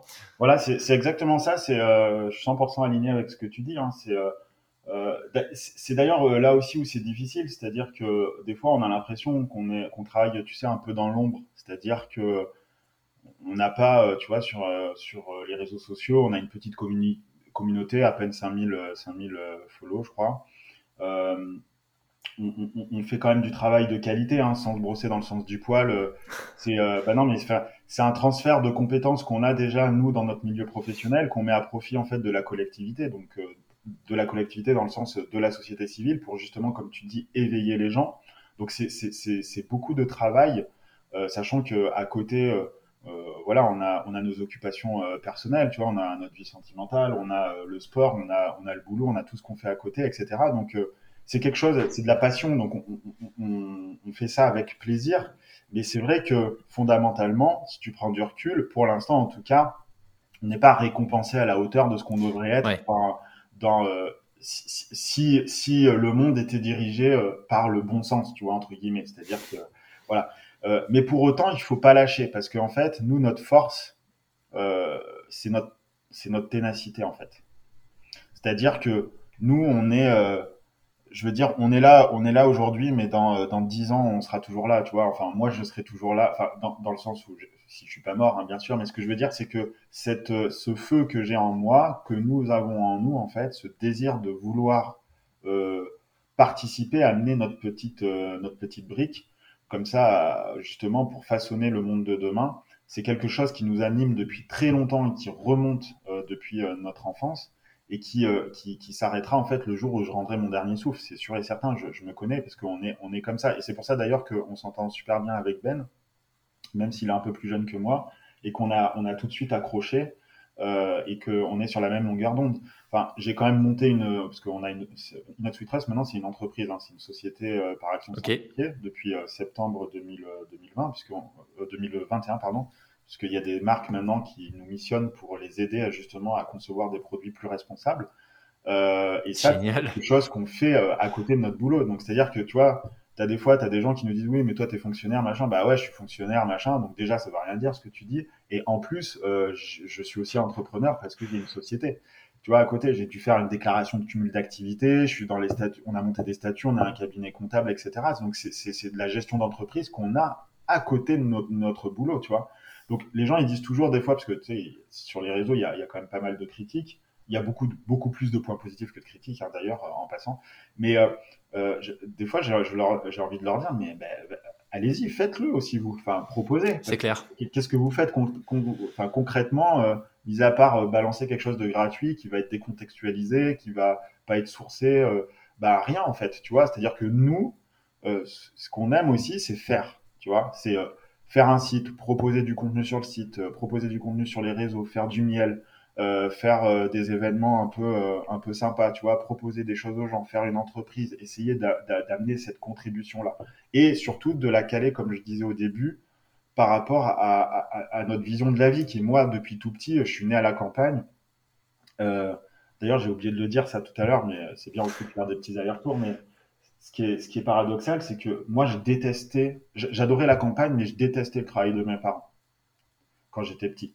Parce que tu sais, quand tu es petit, ben, tu vois, euh, envie de jouer un peu avec tes copains. Euh, tu vois, euh, moi, je suis la génération, euh, tu vois, je suis né le 27 décembre 1985, donc il y avait les, il y a, y a eu les, premiers jeux vidéo pas loin, pas longtemps après.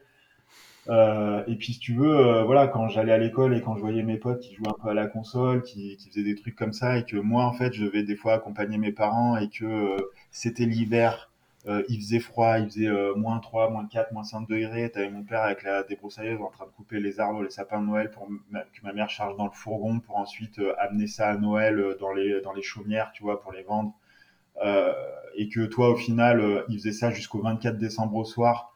Et que toi, au final, c'était toi les coordonnées les, les, plus, les cordonniers les plus mal chaussés. C'est-à-dire que toi, à limite à peine, t'avais décoré ton sapin et tu vois, mes parents avaient pas trop de sous. Enfin, c'était quand même dur, tu vois. Je suis pas, je suis pas né euh, d'une famille riche, euh, donc euh, c'est, on avait de quoi manger, on avait un toit sur la tête, mais ça s'arrêtait là, tu vois. Je suis jamais parti en vacances avec mes parents, etc.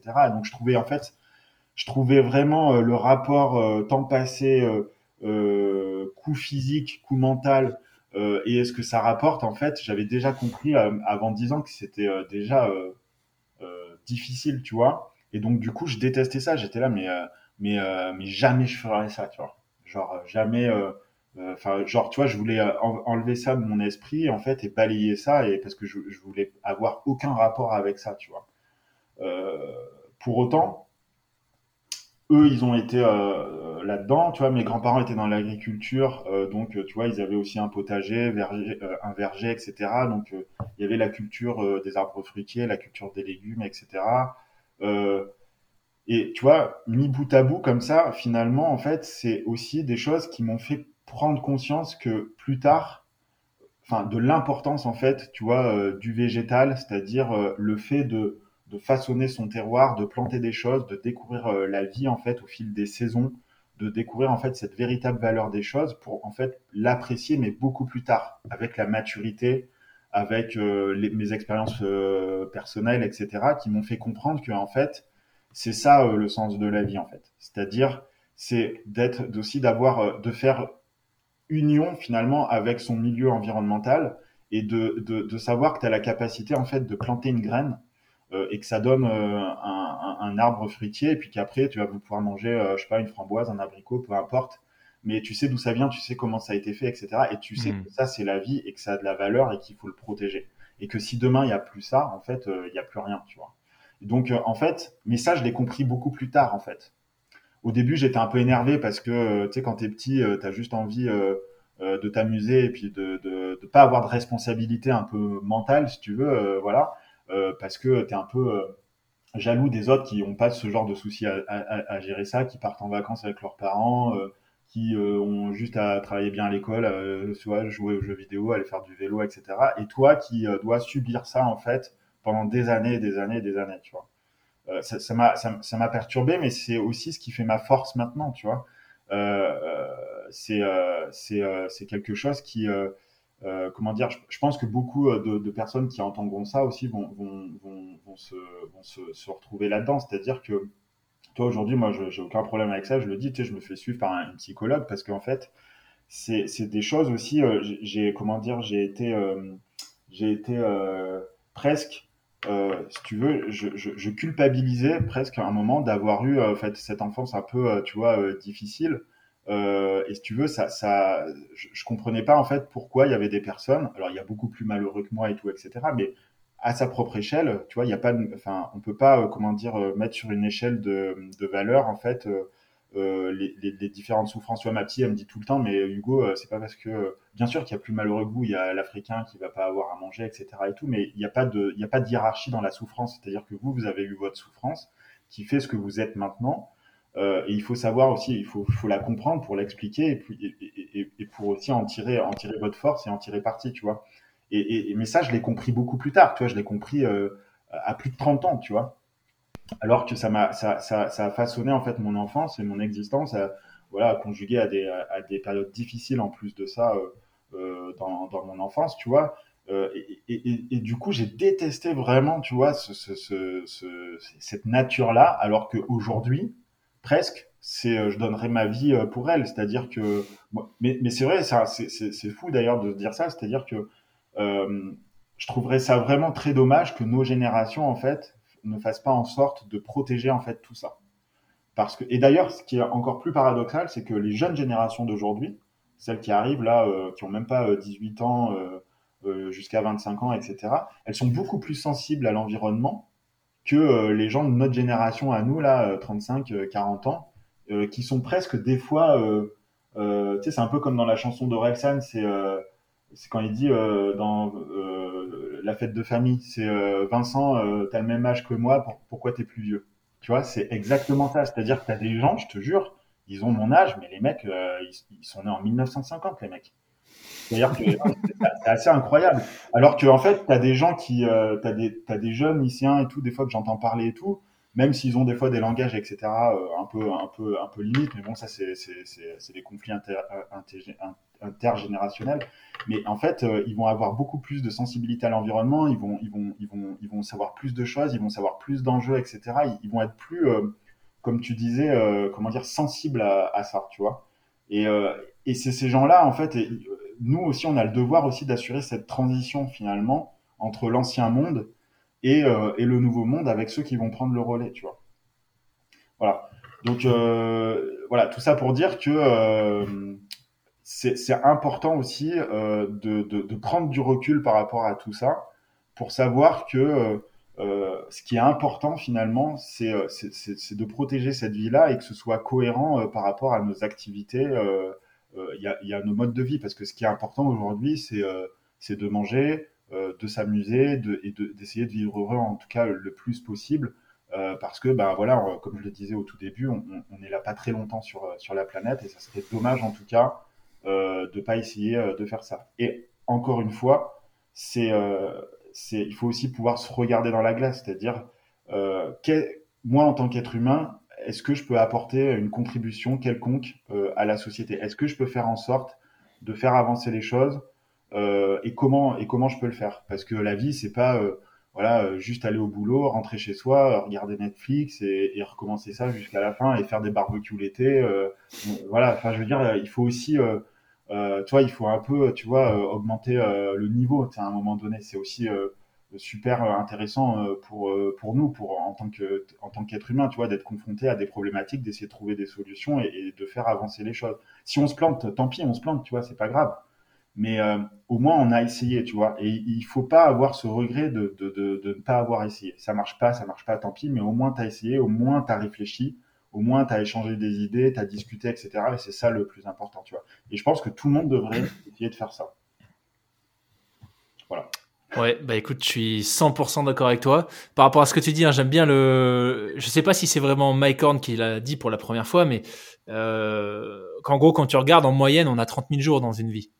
Oui. Euh, tu vois, par rapport à cette notion de temps qui, qui file. Donc, euh, franchement, 30 000 jours, quand tu fais, euh, tu fais une représentation graphique avec des, des, petits carrés, des petits pixels sur un écran, une page Word, euh, tu as 30 000 blocs dessus, hein, si, tu vois, si tu réduis tout. Et te dire que là, voilà, tu as sous les yeux sur une page Word ta vie, je trouve que c'est un super rappel qu'en fait, faut se, enfin, il faut, je sais pas s'il faut, mais Enfin, j'en sais rien d'ailleurs. Tu vois, moi, je suis complètement d'accord avec toi sur le fait que vivre sa vie, c'est c'est pas euh, mettre au boulot doudou Netflix et, vivre au gré des saisons sans, sans rien faire. Tu vois, il y a des gens. Moi, j'ai déjà rencontré des gens qui m'ont dit euh, euh, mon job me plaît pas, mais il me reste que 15 ans à tenir.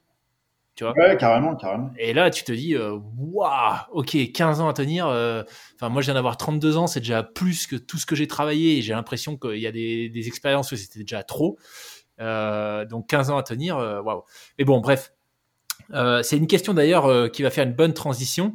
moi, moi, j'ai tendance à penser que les expériences que j'ai pu vivre dans le sport, tu vois, notamment de dépassement, d'intensité, tout ce que ça m'a apporté émotionnellement, parce que j'ai fait, j'ai fait beaucoup de sport assez jeune en judo.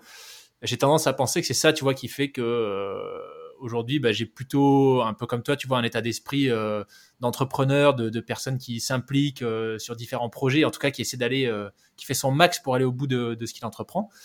Je serais curieux de savoir, toi, quelle est ta vision et notamment ce que t'apporte le CrossFit. et puis peut-être un peu, tu vois, la genèse, comment est-ce que tu en es arrivé à tomber dans la marmite du CrossFit? Oui. Eh ben, tout à fait aléatoirement en fait. non, alors j'ai toujours été. Euh, alors moi, j'aime bien me décrire comme ça, et d'ailleurs euh, dans les faits, ça se vérifie. Hein, c'est, euh, c'est, euh, je suis pas, euh, j'ai aucune compétence particulière en sport. C'est-à-dire que je suis, je suis pas bon, mais je suis pas nul non plus, tu vois. par contre, je vais être touche à tout dans la plupart des sports. Tu vois, je vais bien savoir lancer le ballon, je vais bien savoir.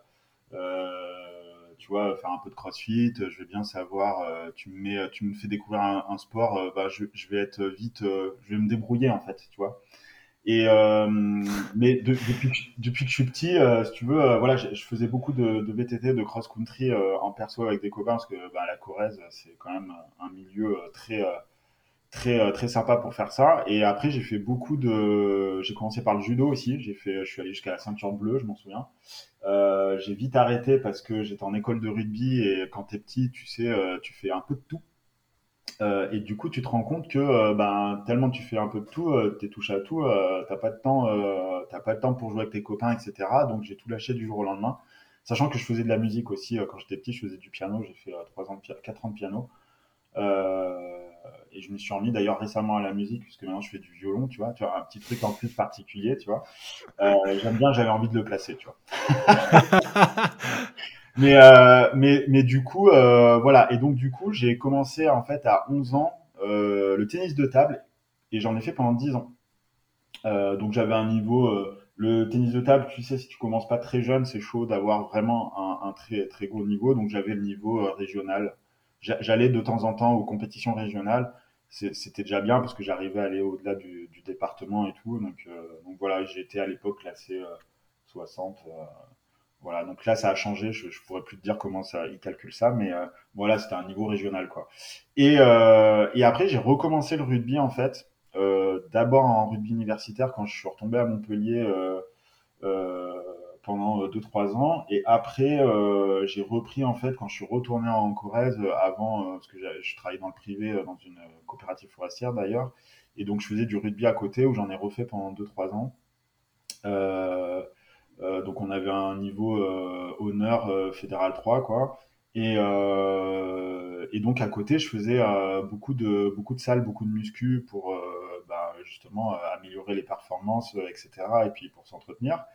Euh, et d'ailleurs, euh, je faisais ça tellement bien que j'avais euh, eu un challenge avec des potes à l'époque pour faire un concours de, bodybuilding amateur. J'avais fait ça.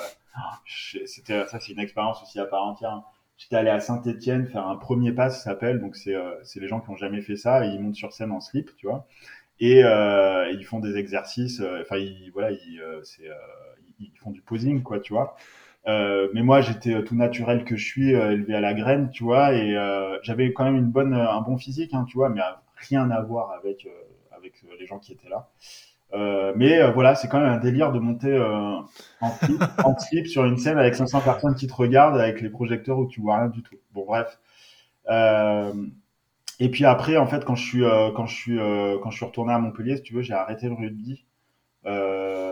J'ai arrêté le rugby et je voulais en fait me concentrer sur un sport où je pouvais mettre à profit euh, quelques facilités que j'avais en, en, muscu, parce que j'étais quand même bon en squat, en soulevé terre, etc. Et puis j'ai découvert le, crossfit en fait euh, par hasard, euh, mi 2015 où j'avais commencé à Carcassonne quand j'ai été à la boxe de Carcassonne, tu vois. Donc j'ai fait à peu près 6-7 mois là-bas. Et après, quand j'ai eu mon, poste à Montpellier, je me suis inscrit directement au Cube à Montpellier. Euh, et puis maintenant, je suis à M34 CrossFit South, là, à côté de, Montpellier, à Pérol. Euh, et donc maintenant, je suis dans ma septième année, euh, tu vois, de CrossFit. Voilà. Donc ça commence, ça commence à faire. Donc j'ai fait pas mal de compètes euh, en team puis individuel, surtout l'année dernière où j'ai réussi à me qualifier. J'étais content, tu vois, à des compètes un peu sympas comme les affiliates battle à Nîmes ou les, euh, les Marseille Trodon justement au Dôme de Marseille, qui sont quand même des, des compètes d'envergure nationale et tout, euh, en tant qu'individuel, parce que maintenant je suis dans la catégorie master, tu sais, dans le CrossFit, il y a des catégories d'âge à partir de, de 35 ans jusqu'à 40, tu es en catégorie master 35-40. Et, et, du coup, comme j'ai un peu de, vécu entre guillemets en CrossFit, bah, j'arrive à me qualifier à des compètes un peu sympas. Mais le niveau est vraiment très élevé et, et il fait qu'augmenter et j'arrive pas, j'ai du mal à, euh, je, je, trouve que c'est compliqué en fait si tu veux de alors je prends beaucoup de plaisir euh, dans le crossfit mais euh, moi je fais du crossfit aussi pour euh, parce que j'ai envie de faire du crossfit toute ma vie tu vois. C'est à dire que vraiment moi j'espère un jour je serai en 60 plus et je ferai des compètes tu vois. Donc non mais clairement tu vois tu vois je connais un gars qui s'appelle Christian Galli qui était un des premiers masters à faire les CrossFit Games et il a une maison euh, de vacances en, en, Corrèze, là, à côté de, de chez mon père. Et, euh, et, euh, et le gars, enfin, c'est une machine, tu vois. C'est, il a plus de 60 ans, 65 même, je crois. et tu vois, il fait encore du crossfit et tout. Tu vois, c'est un peu l'objectif, c'est ça, quoi. C'est-à-dire comment faire en fait finalement pour faire son sport toute la vie parce que toi moi je vois beaucoup autour de moi maintenant des gens qui veulent progresser super vite avoir tout tout de suite etc et des fois, je leur dis, mais les gars, en fait, le but, c'est pas de faire ça juste un an ou deux, tu vois, avec deux fois deux entraînements par jour, tu vois. Le but, c'est de faire ça, en fait, pendant euh, 50 ans, tu vois. Mm. Prennent pas ça, tu vois. Parce que moi, je fais, euh, tu vois, le crossfit, euh, alors le sport, j'en fais depuis que je suis tout petit, mais le crossfit, j'ai commencé en 2015. Et là, je suis toujours là, en fait, tu vois. Et je me suis pas blessé, etc. Je fais ça intelligemment. Et, euh, et finalement, en fait, on est très peu à faire ça encore au bout de tant d'années, euh, conjugué à, à, notre notre, à nos activités professionnelles, tu vois, sans s'être blessé et tout, euh, on est très peu finalement. Ça veut dire que finalement, on, est peu à avoir eu cette présence d'esprit à faire ça de manière intelligente. C'est-à-dire, euh, euh, bah voilà, à partir du moment où moi je fais des horaires de bureau de 8h à 17h, euh, comment je fais pour ensuite aller m'entraîner, sachant que je suis resté assis euh, sur un bureau, derrière le bureau toute la journée? Comment je fais pour essayer de me caler une heure, une heure et demie d'entraînement et de faire ça à peu près 4-5 euh, fois par semaine, quoi, et d'essayer quand même d'être compétitif, c'est-à-dire pouvoir prétendre à me faire, euh, à me qualifier à certaines compètes euh, sympas, tu vois, et faire des compètes dans l'année, voilà. Et donc, moi, j'ai cet état d'esprit-là, c'est-à-dire que je suis, je, suis, je suis persévérant dans tout ce que je fais, et je sais que si je me blesse pas, et je touche du bois, j'arriverai à faire ça vraiment toute ma vie mais euh, c'est quand même un, un, challenge à part entière, c'est-à-dire que le CrossFit m'apporte m'apporte cette rigueur, enfin il m'apporte une rigueur dans, dans le sens où il, me le rend bien. Euh, moi je suis rigoureux euh, en tant que personne, donc euh, si tu veux j'ai réussi à pas me blesser euh, fondamentalement, c'est-à-dire j'ai pas eu de grosses blessures, tu vois des fois j'ai des petites contractures, des, des, choses comme ça, mais je veux dire je me suis jamais vraiment fait mal. J'arrive à, 36 ans à, à, continuer à performer, tu vois, à, à, à faire des, des compètes sympas. Mais euh, ce qui est difficile, c'est que ben, autour de toi, en fait, tu vois des gens qui, qui, qui, qui progressent en fait beaucoup plus rapidement que toi et parce qu'ils ont plus de temps, parce qu'ils ne travaillent pas forcément à côté, parce qu'ils s'entraînent plusieurs fois par jour, parce que, enfin, voilà, il y a, y, y a, vraiment plein de paramètres. Et euh, tu sais, limite, des fois, pour rigoler, je dis à mes potes, euh, on devrait avoir une catégorie euh, dans les compètes pour ceux qui font du crossfit, mais qui ont un boulot à côté. Parce qu'en fait, aujourd'hui, plus ça va, vraiment, plus euh, les compètes, euh, elles sont inaccessibles pour des gens comme nous. quoi. C'est-à-dire que si t'es pas bon de base, enfin, si t'es un, un, gars comme moi, à peu près moyen, c'est-à-dire tu te débrouilles, mais sans plus, et que tu as une, un, enfin, voilà, un job, et que en plus euh, voilà il y a la vie quoi et encore j'ai pas d'enfant moi euh, donc euh, comment comment tu fais en fait pour essayer d'être compétitif et pouvoir faire des, des, compétitions tu vois de cette envergure là et ben franchement ça devient de plus en plus dur mmh. ça devient de plus en plus dur et je trouve ça un peu dommage je trouve ça un peu dommage mais après c'est ce qui fait aussi le sport mais c'est vrai qu'aujourd'hui, il y a un niveau, euh, il y a un niveau, euh, c'est assez incroyable. Hein, euh, ça se professionnalise, j'ai l'impression. Bah, il y a ça, déjà, ça se professionnalise, et puis il y, a, y, a, beaucoup de personnes qui dédient un peu leur vie à ça. Donc, tu vois, il y a, tu vois, moi dans ma catégorie, il y a, y a, beaucoup de gens aussi qui sont coachs à côté. Donc, c'est-à-dire les gens, ils sont toujours à la salle, donc ils, peuvent s'entraîner quand ils veulent, etc. Et donc, du coup, c'est dur pour des profils comme moi de suivre, de suivre le rythme, c'est-à-dire bah voilà, moi je vais pouvoir m'entraîner qu'une fois et demie par jour, enfin qu'une fois par jour, pardon, euh, pendant une heure et demie, et, euh, et après euh, je vais faire ça quatre, cinq fois par semaine, et puis après ça va être chaud, quoi, tu vois, c'est-à-dire de, de, faire plus. Donc, mais ça... dans, pardon, je te, je, te, je te, coupe, mais par curiosité, est-ce que tu es dans la catégorie de Willy George Non, lui il est en open. Lui, il a pas, il a pas 30 ans encore, ou il a, oui, peut-être il a 30 ans, je sais plus. Non, il a pas 30 ans, il a 29 ans, je crois, Willy George. Il a 29 ans? Ouais, lui, il est en open. Il est en... en fait, tu es en open euh, jusqu'à euh, 35 ans. D'accord. Quand tu as 35 ans révolu, tu passes en master, euh, en master automatiquement. Après, euh, rien ne t'empêche de continuer à faire les compétitions en open, euh, même si tu as 40 ans, hein, tu vois. Y a, y a, aucun problème avec ça. Mais là, si tu veux, les... mais après, ça, c'est des, c'est des, des meilleurs athlètes CrossFit français. Enfin, c'est des, c'est, des gens, c'est inaccessible pour, euh, pour le commun des mortels comme moi. Euh.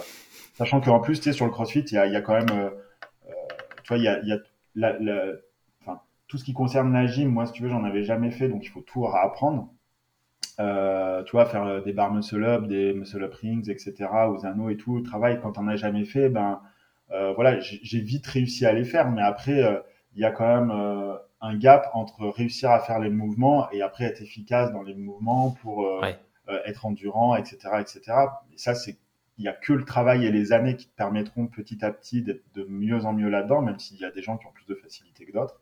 Moi, j'ai pas de facilité particulière sur la gym, justement, c'est un, un, de mes points faibles, donc c'est pour ça que je travaille euh, beaucoup. Après, il y a l'haltérophilie aussi.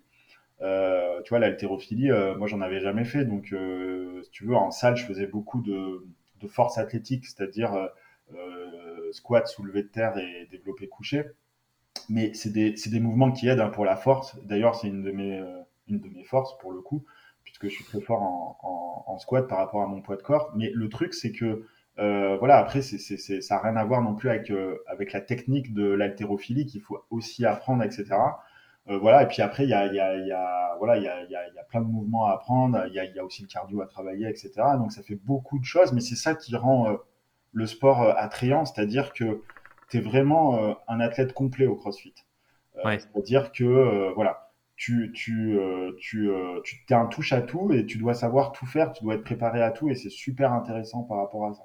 Mais après, c'est vrai que les profils qui ont un passif en haltérophilie ou en gym, etc., ils ont beaucoup plus de facilité que, que les autres de performer en fait et dans, dans, dans, ce sport en fait.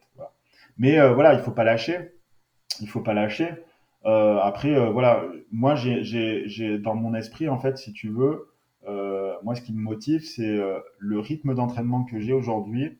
C'est quelque chose que j'ai façonné pour qu'il soit, pour que je puisse en tout cas le caler, en fait, peu importe ce qui m'arrive dans ma vie. C'est-à-dire que j'aurai des enfants, etc. J'arriverai quand même à m'entraîner trois, quatre fois par semaine. Tu vois, même avec l'activité que j'ai aujourd'hui, avec Inno Sweet Trust, avec euh, euh, bah voilà aussi tu as envie d'aller en vacances, des fois de rien faire, etc. Tu peux quand même te caler euh, trois, quatre entraînements par semaine, etc.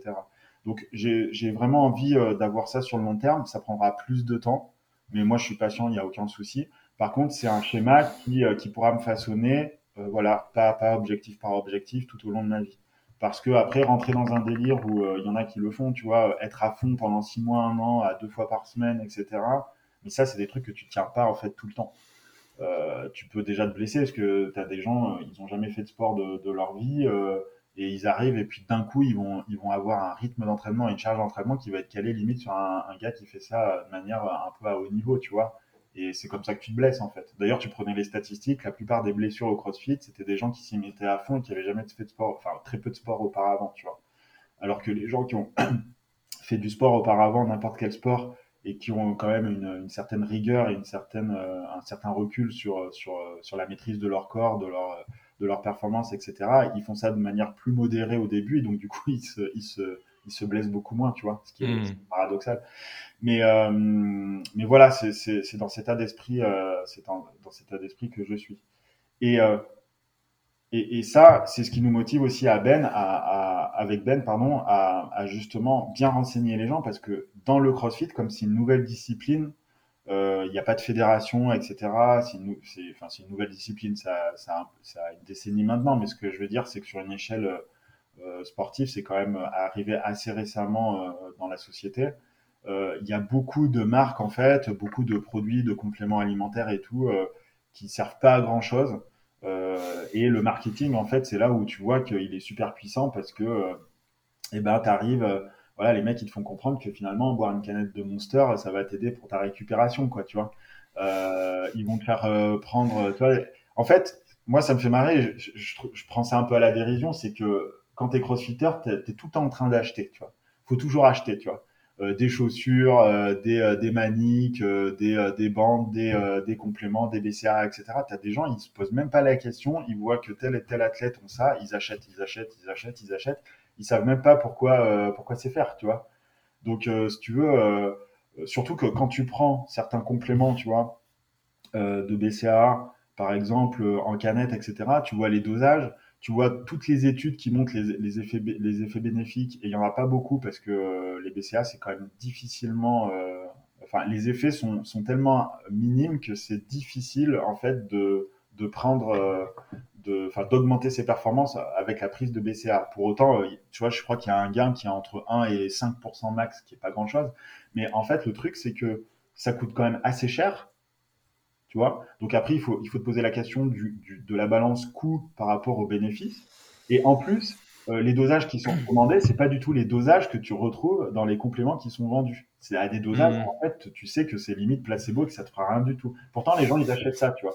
Et je trouve ça génial parce que, tu vois, il y a plein de choses à faire euh, pour, euh, pour euh, éduquer entre guillemets les gens et leur faire comprendre que euh, autant prendre euh, des compléments qui servent à quelque chose et il y en a quand même des compléments qui servent à quelque chose avec des études scientifiques à l'appui qui prouvent que ça a une, réelle valeur mais par contre tu as plein de, de, compléments qui servent à rien du tout. Donc autant mettre de l'argent dans de la vraie nourriture ou dans d'autres choses plutôt que là-dedans tu vois C'est hyper intéressant, tu sais, ça, je, ça me fait penser un peu au triathlon. Euh, J'en ai fait pendant quelques temps avant, avant, de, avant un gros accident en 2018. Mais euh, en triathlon, tu as un peu ce syndrome aussi, tu vois. C'est-à-dire que euh, tu as des gars qui sont prêts à dépenser. Et franchement, moi, j'en ai fait partie au début, hein, tu vois, parce que j'arrivais, euh, comme j'ai fait très longtemps que du judo, j'arrivais dans un sport qui était complètement nouveau, tu vois, manque de crédibilité, manque de confiance en soi un peu. Tu te dis, bon, bah vas-y, pour m'aider, il faut que je prenne le vélo qui était, mais franchement, il y avait des, des, des paires de roues, tu, tu claquer 1000 euros de plus pour économiser 100 euh, grammes, quoi. Et tu te dis, mais en fait, 100 grammes, euh, je le perds en une demi-journée. C'est-à-dire, tu vois, je, vais courir, euh, je réduis un peu les portions, j'ai perdu 100 grammes, quoi. ça va pas coûter 1000 euros.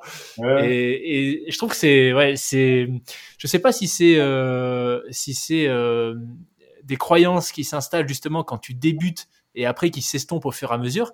Mais je trouve ça intéressant de voir parfois ces croyances qu'on peut placer dans du matériel ou euh, tu vois euh, des, outils, des, de l'accessoire, alors que fondamentalement, euh, en fait, la différence, elle se fait dans la tête, dans notre capacité, comme tu dis, ce que tu es en train de faire enfin ce que tu fais depuis des années avec le CrossFit, ta capacité à gérer l'effort dans la durée et, et au final avoir une pratique qui est adaptée à, ce, à, ce que tu peux faire et à ton rythme. Ouais, exactement. Ouais. Mais non, mais après, il y a, y a, beaucoup de paramètres. Hein. Il y a, y a, y a l'image, tu sais, le CrossFit, c'est beaucoup euh, euh, du matu vu aussi. Hein. C'est-à-dire que, tu vois, non mais enfin vraiment. Mais, euh, mais après, comme dans tous les sports, mais un peu plus quand même le CrossFit, faut dire ce qui est. Euh, tu vois, t'as les mecs qui se mettent torse nu et tout. Euh, moi aussi, je me mets torse nu des fois, mais tu vois, ça débâche direct. Euh, t'as les nanas, pareil, limite en, en, maillot de bain et tout, quand en train de faire des squats et tout. Enfin, tu vois, t'as as quand même, c'est très axé image et tout. Il y a, il y a, il y a ce côté très, moi j'aime bien dire ça. Il y, a ce côté vraiment très américain, tu vois, l'américain de base. Euh, ça, mais c'est un peu péjoratif, mais euh, il faut aussi dire ce qui est, tu vois. J'aime bien aussi replacer, euh, remettre l'église au centre du village, tu vois. Il faut dire ce qui est, tu vois. Il y a, y a, quelque chose de, de, de là-dedans, tu vois. Mais moi, ce qui m'intéresse dans le CrossFit, c'est vraiment le, le, la beauté de la méthodologie, en fait. Tu vois, c'est cette capacité à être bon dans, dans plein de domaines différents. Mais après, effectivement, au-delà du CrossFit, je j'adhère pas du tout. C'est-à-dire que c'est beaucoup du matu de de une image, etc. Mais ça encore, c'est, tu vois, c'est les athlètes qui, qui, enfin les athlètes. Ça, ça aussi, c'est un terme, tu vois. Euh, pour moi, un athlète, c'est quelqu'un qui a une, euh, tu vois, une carte dans une fédération et qui est limite sportif de haut niveau, tu vois. Euh, quand, quand je les vois avec leur t-shirt, même moi, des fois, je cautionne pas avoir un t-shirt athlète. Tu vois, je me sens pas légitime, tu vois. Je me sens genre, je sais pas, il faudrait un autre truc, tu vois, genre crossfitter ou j'en sais rien, mais enfin bon, voilà.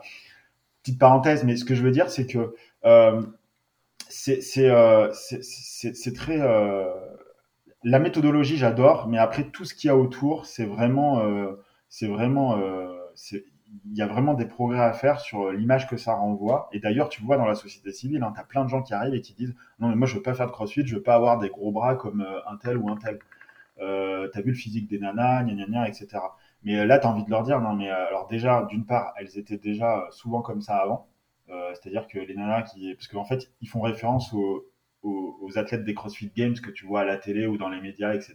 Tu vois, mais ou, ou même aux meilleures athlètes françaises.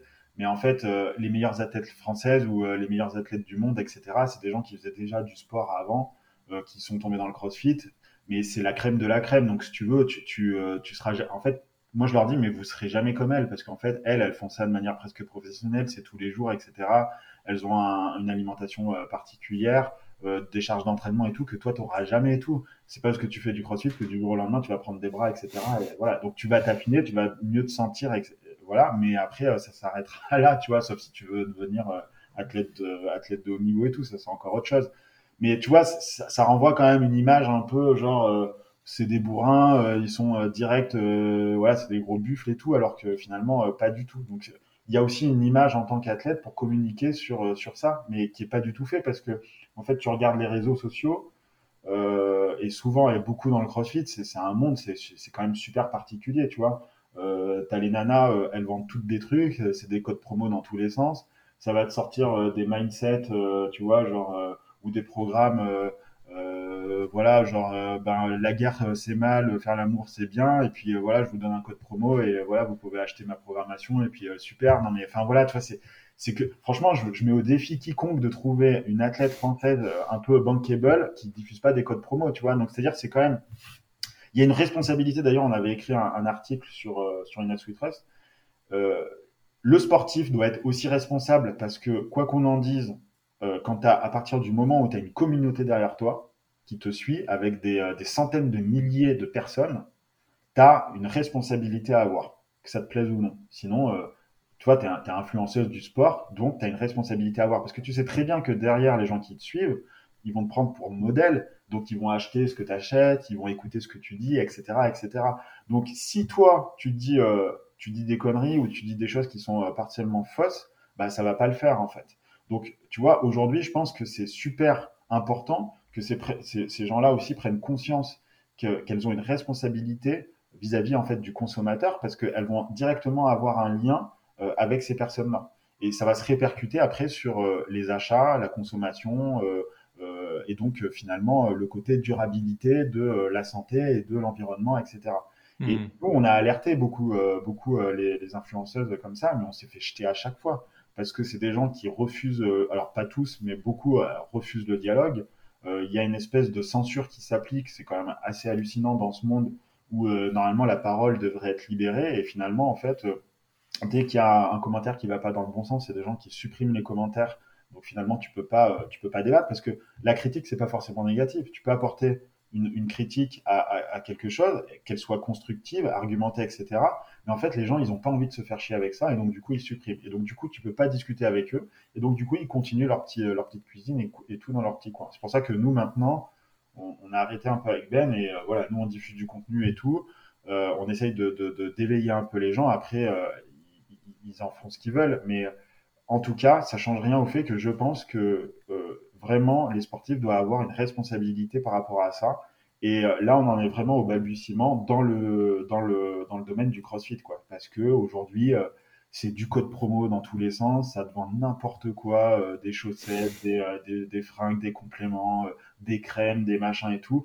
Toi, il n'y a pas de sens dans tout ça. Enfin, ça manque de cohérence et je trouve ça vraiment dommage dans un monde où justement euh, les enjeux actuels de, de, la société actuelle font que justement on doit être beaucoup plus précis dans ce qu'on dit, dans ce qu'on fait, euh, parce qu'on a un devoir en tant que, que citoyen d'agir vraiment de manière la plus durable possible euh, et de prendre en compte le monde qui nous entoure. Et ce qui est fait dans le CrossFit, ça va à l'inverse de tout ça. Voilà. Euh, et, et, et, et c'est euh, important, je pense, de le souligner, et c'est important aussi que les gens comprennent, comprennent, comprennent ça. Tu vois. Mm. Voilà, c'est ça que je reproche un peu à, euh, ce sport. Excellent, punaise. Quel, euh, quel parcours Je regarde l'heure parce que je sais qu'on était, euh, enfin j'allais dire on était limité, ça fait quand même déjà une heure et demie, donc franchement merci beaucoup pour ça. Mais je pense qu'il va être temps de, doucement préparer la fin.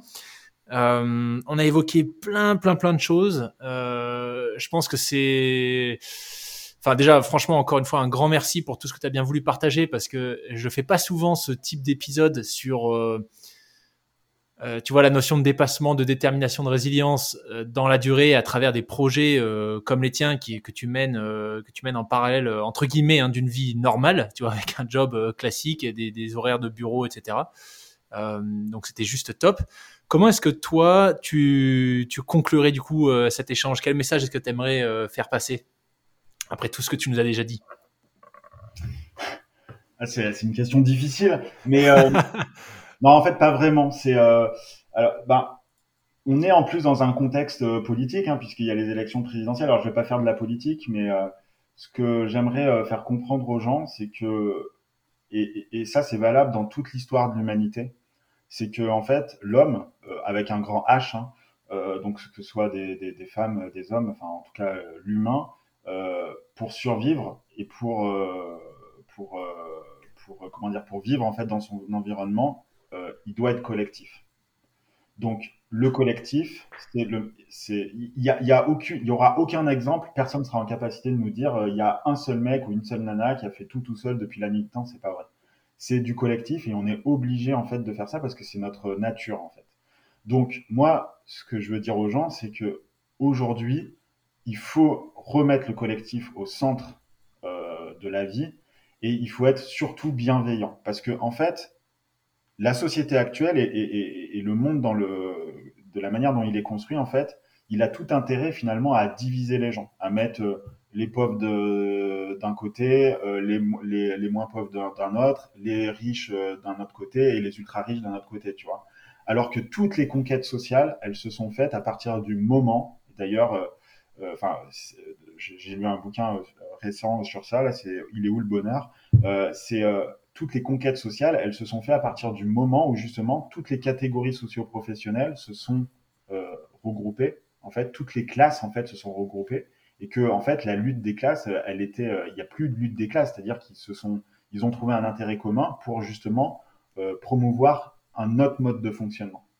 Et justement, si on arrive à retrouver ce lien, à retrouver ce, ce, ce lien commun au, au, par rapport à justement à ce, à ce collectif-là, bah, c'est ce qui nous fera changer le monde. Parce qu'aujourd'hui, ce que tous les gouvernements proposent, ça va à l'inverse en fait de, de la nature, c'est-à-dire à, à l'inverse de, des enjeux actuels et futurs qui vont nous arriver sur, sur le coin de la figure.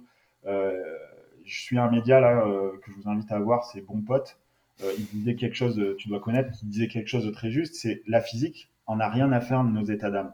Mais c'est exactement ça. Donc la physique au sens science physique, au sens nature, tu vois, on n'a rien à faire de nos états d'âme. C'est-à-dire que on sait que le réchauffement climatique est sur l'ensemble de la chaîne de valeur du réchauffement climatique. Hein, c'est pas qu'une affaire de CO2.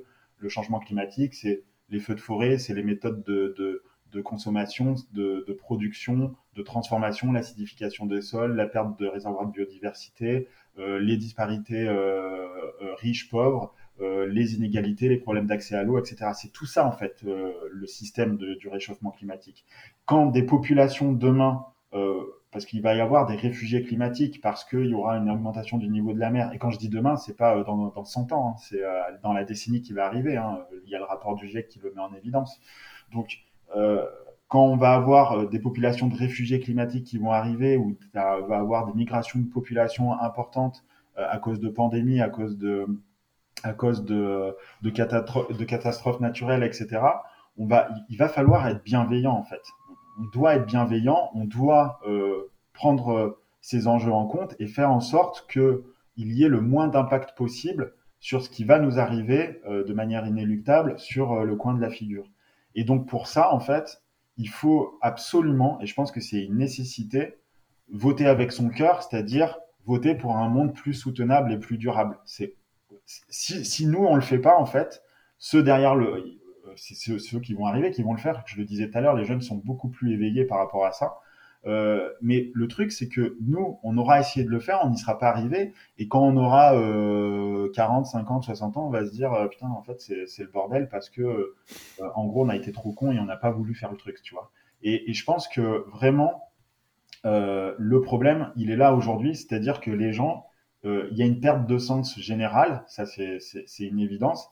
Mais aussi, il faut ne pas être dans le déni, c'est-à-dire, il faut vraiment euh, se dire aujourd'hui, voilà, je suis sur la planète, euh, c'est notre dénominateur commun, tu vois, on est tous dessus. Si un, si, si quelqu'un détruit la planète, bah forcément, ça va détruire la planète sur laquelle je me trouve aussi. Donc, on a tout intérêt en fait à être bienveillant et à essayer d'avancer ensemble. On n'a jamais été aussi riche dans le pays, dans toute l'histoire. Euh, le PIB de la France, je crois, c'est 2500 milliards. Tout le monde pourrait avoir un peu de, à manger et un toit sur la tête à, minima, tu vois. Il y aura toujours des plus riches, des plus pauvres, etc. Mais on peut avoir quand même un minimum de base. Et je pense qu'on a tout intérêt à œuvrer là-dedans pour euh, justement euh, avoir une réflexion commune, un autre projet de société. Parce qu'aujourd'hui, là, avec la société actuelle, on va vraiment droit dans le mur parce que c'est vraiment à l'exact opposé de ce qu'il faudrait faire par rapport aux enjeux euh, qui arrivent, aux enjeux naturels, qui, encore une fois, je le répète, se contrefouent de euh, nos euh, de nos euh, de nos de nos opinions, tu vois. Euh, voilà, donc c'est moi c'est cette solidarité là que je veux revoir. je, veux, je, veux, je veux de la solidarité, de la bienveillance, et je veux pas que ce soit juste des mots. Je veux aussi que ça se fasse et que ça se traduise dans les actes. En fait, il faut que les gens comprennent que leur réalité c'est pas forcément la réalité du voisin ni la réalité de l'autre voisin, etc. Il y a leur réalité, il y a différentes réalités, et il y a aussi la vraie vie, tu vois. Et donc, comment on fait pour essayer de vivre heureux tous ensemble et de se partager un minimum euh, le truc, tu vois, le gâteau? Et euh, je pense que vraiment, euh, les gens, il faudrait vraiment que, que, que, que, beaucoup de personnes prennent conscience de ça pour faire vraiment les bons choix. Parce que, tu vois, quand tu seras riche tout seul, mais où tout sera pollué, où tu pourras plus manger, où tout le monde sera malade, etc., comment on va faire, tu vois, tu vois mmh. il y avait une, une, une, une personne qui disait le réchauffement climatique, ça n'existe pas, machin, etc. Ben, je lui disais, ok, bah très bien, quand il y aura des réfugiés climatiques, euh, tu n'auras qu'à ouvrir ton jardin, puis on viendra chez toi planter des tentes et tout, tu nous accueilleras vu que ça n'existe pas, tu vois. Mais euh, je veux dire, tu vois, il y faut pas être dans ce déni. Il y a, y a, y a, vraiment une, une, nécessité de prendre conscience des choses, mais ça passe aussi par aussi faire cet effort euh, d'apprentissage, d'acculturation. Il faut aussi écouter des, des radios, des, des bonnes radios et d'autres radios que Énergie, tu vois. Il faut, il faut lire, euh, il faut lire des bouquins spécialisés, des magazines spécialisés, des articles spécialisés. Euh, il faut essayer de s'intéresser à ces choses pour comprendre en fait que euh, la vision dont on a de la vie actuelle, elle est peut-être un peu biaisée par rapport à, la réalité en fait qui, qui, qui, qui, est là et qui va arriver, qui va changer en fait demain. Donc euh, c'est ça en fait euh, un peu ma conclusion, c'est-à-dire donner du sens dans sa vie et donner du sens pour que le sens de sa propre vie en fait donne du sens aux autres et, faire en sorte que voilà on se tienne un peu c'est pas du tout utopiste hein, ce que je dis hein, c'est vraiment euh, moi je serais hyper content un jour tu vois bah, de dire, voilà, je vous invite tous, tu vois, en Corée, dans la forêt, tu vois, on fait un gros barbecue, tu vois, bon, pas trop loin des arbres pour pas les faire cramer, tu vois. Mais voilà, on partage, on partage un gros repas ensemble et puis, tu vois, on fait le bilan de tout ce qu'on a fait, mais on l'a fait tous ensemble, tu vois. Tout le monde est venu, tout le monde, euh, tu vois, a compris euh, certaines choses, certains enjeux, etc. Tu vois, on, on, on, a éveillé des gens, on a éveillé des consciences et, euh, et on est content d'avoir fait ça, tu vois. Et, et, et c'est ça la trace qu'on va laisser en fait derrière nous c'est si on donne l'exemple, d'autres suivront aussi l'exemple. C'est toujours comme ça. Hmm. C'est la chaîne en fait de la vie et tout, et on a ce devoir là. Et, je, et, moi en tout cas, c'est ce qui m'anime, et je pense que vraiment il y, a, y, a, des gens qui auraient tout intérêt à, à, essayer en fait de voir plus loin que le bout de leur nez. Euh, c'est pas péjoratif, mais c'est vraiment que ça va à l'inverse en fait de, de, de, vivre bien ensemble et avec tout le monde. Tu vois, c'est euh, voilà, c'est un peu euh, la conclusion que j'apporterai euh, à cet échange. Génial. Bah écoute, franchement, pardon, je refais. Bah écoute, franchement, euh, un, grand merci Hugo. Moi, ce que je retiens, c'est vraiment ce que tu as partagé sur la fin, cette notion de donner l'exemple, tu vois, pour euh, pour inciter au changement et, et quelque part que c'est pas du tout utopique euh, de penser que c'est possible puisque bah t'en es l'exemple à travers tout ce que tu as fait avec le miel, Innet Sweet Trust, les forêts, ton travail au quotidien pour la collectivité en Occitanie, le dépassement à travers le, le, CrossFit qui très sûrement inspire d'autres personnes, tu vois, à faire la même chose. Donc vraiment un grand, grand, grand merci pour ça. Euh, si les gens veulent euh, rester un peu informés de ce qui se passe, le mieux c'est quoi? C'est Instagram pour euh, In Sweet Trust? Euh, oui, alors il y a le site, hein, Instagram, le site. Il y a Instagram et Facebook. Euh, à chaque fois qu'on publie sur Instagram, ça publie sur Facebook. Voilà. Euh, de toute façon, on va refaire une campagne de com. Enfin, on va faire une campagne de com parce qu'on a on en a jamais fait, parce qu'il va avoir la, la, charte, la nouvelle charte graphique du site. Donc, il y a quelques prémices sur Instagram, mais on va tout mettre en place là d'ici euh, d'ici fin mai. Et donc on, communiquera euh, dessus, mais voilà, euh, pour rester en contact, c'est Instagram, Facebook, on est sur TikTok aussi, on balance quelques okay. vidéos. mais voilà le site inotsweetrust.fr, il y a tout ce qu'il faut. Génial, trop bien. Et eh ben encore merci Hugo, tout le meilleur pour la suite de tes multiples aventures. Ben, merci et puis bah, peut-être qu'un jour on se croisera sur une forêt pour, pour planter quelques arbres ensemble, qui sait. Pas de souci, avec euh, grand plaisir. Et j'attends avec impatience le lien du, euh, du, podcast, comme ça je le transmettrai. Euh, ça marche. Merci à toi de nous avoir. Merci Hugo. À bientôt. Salut. Salut.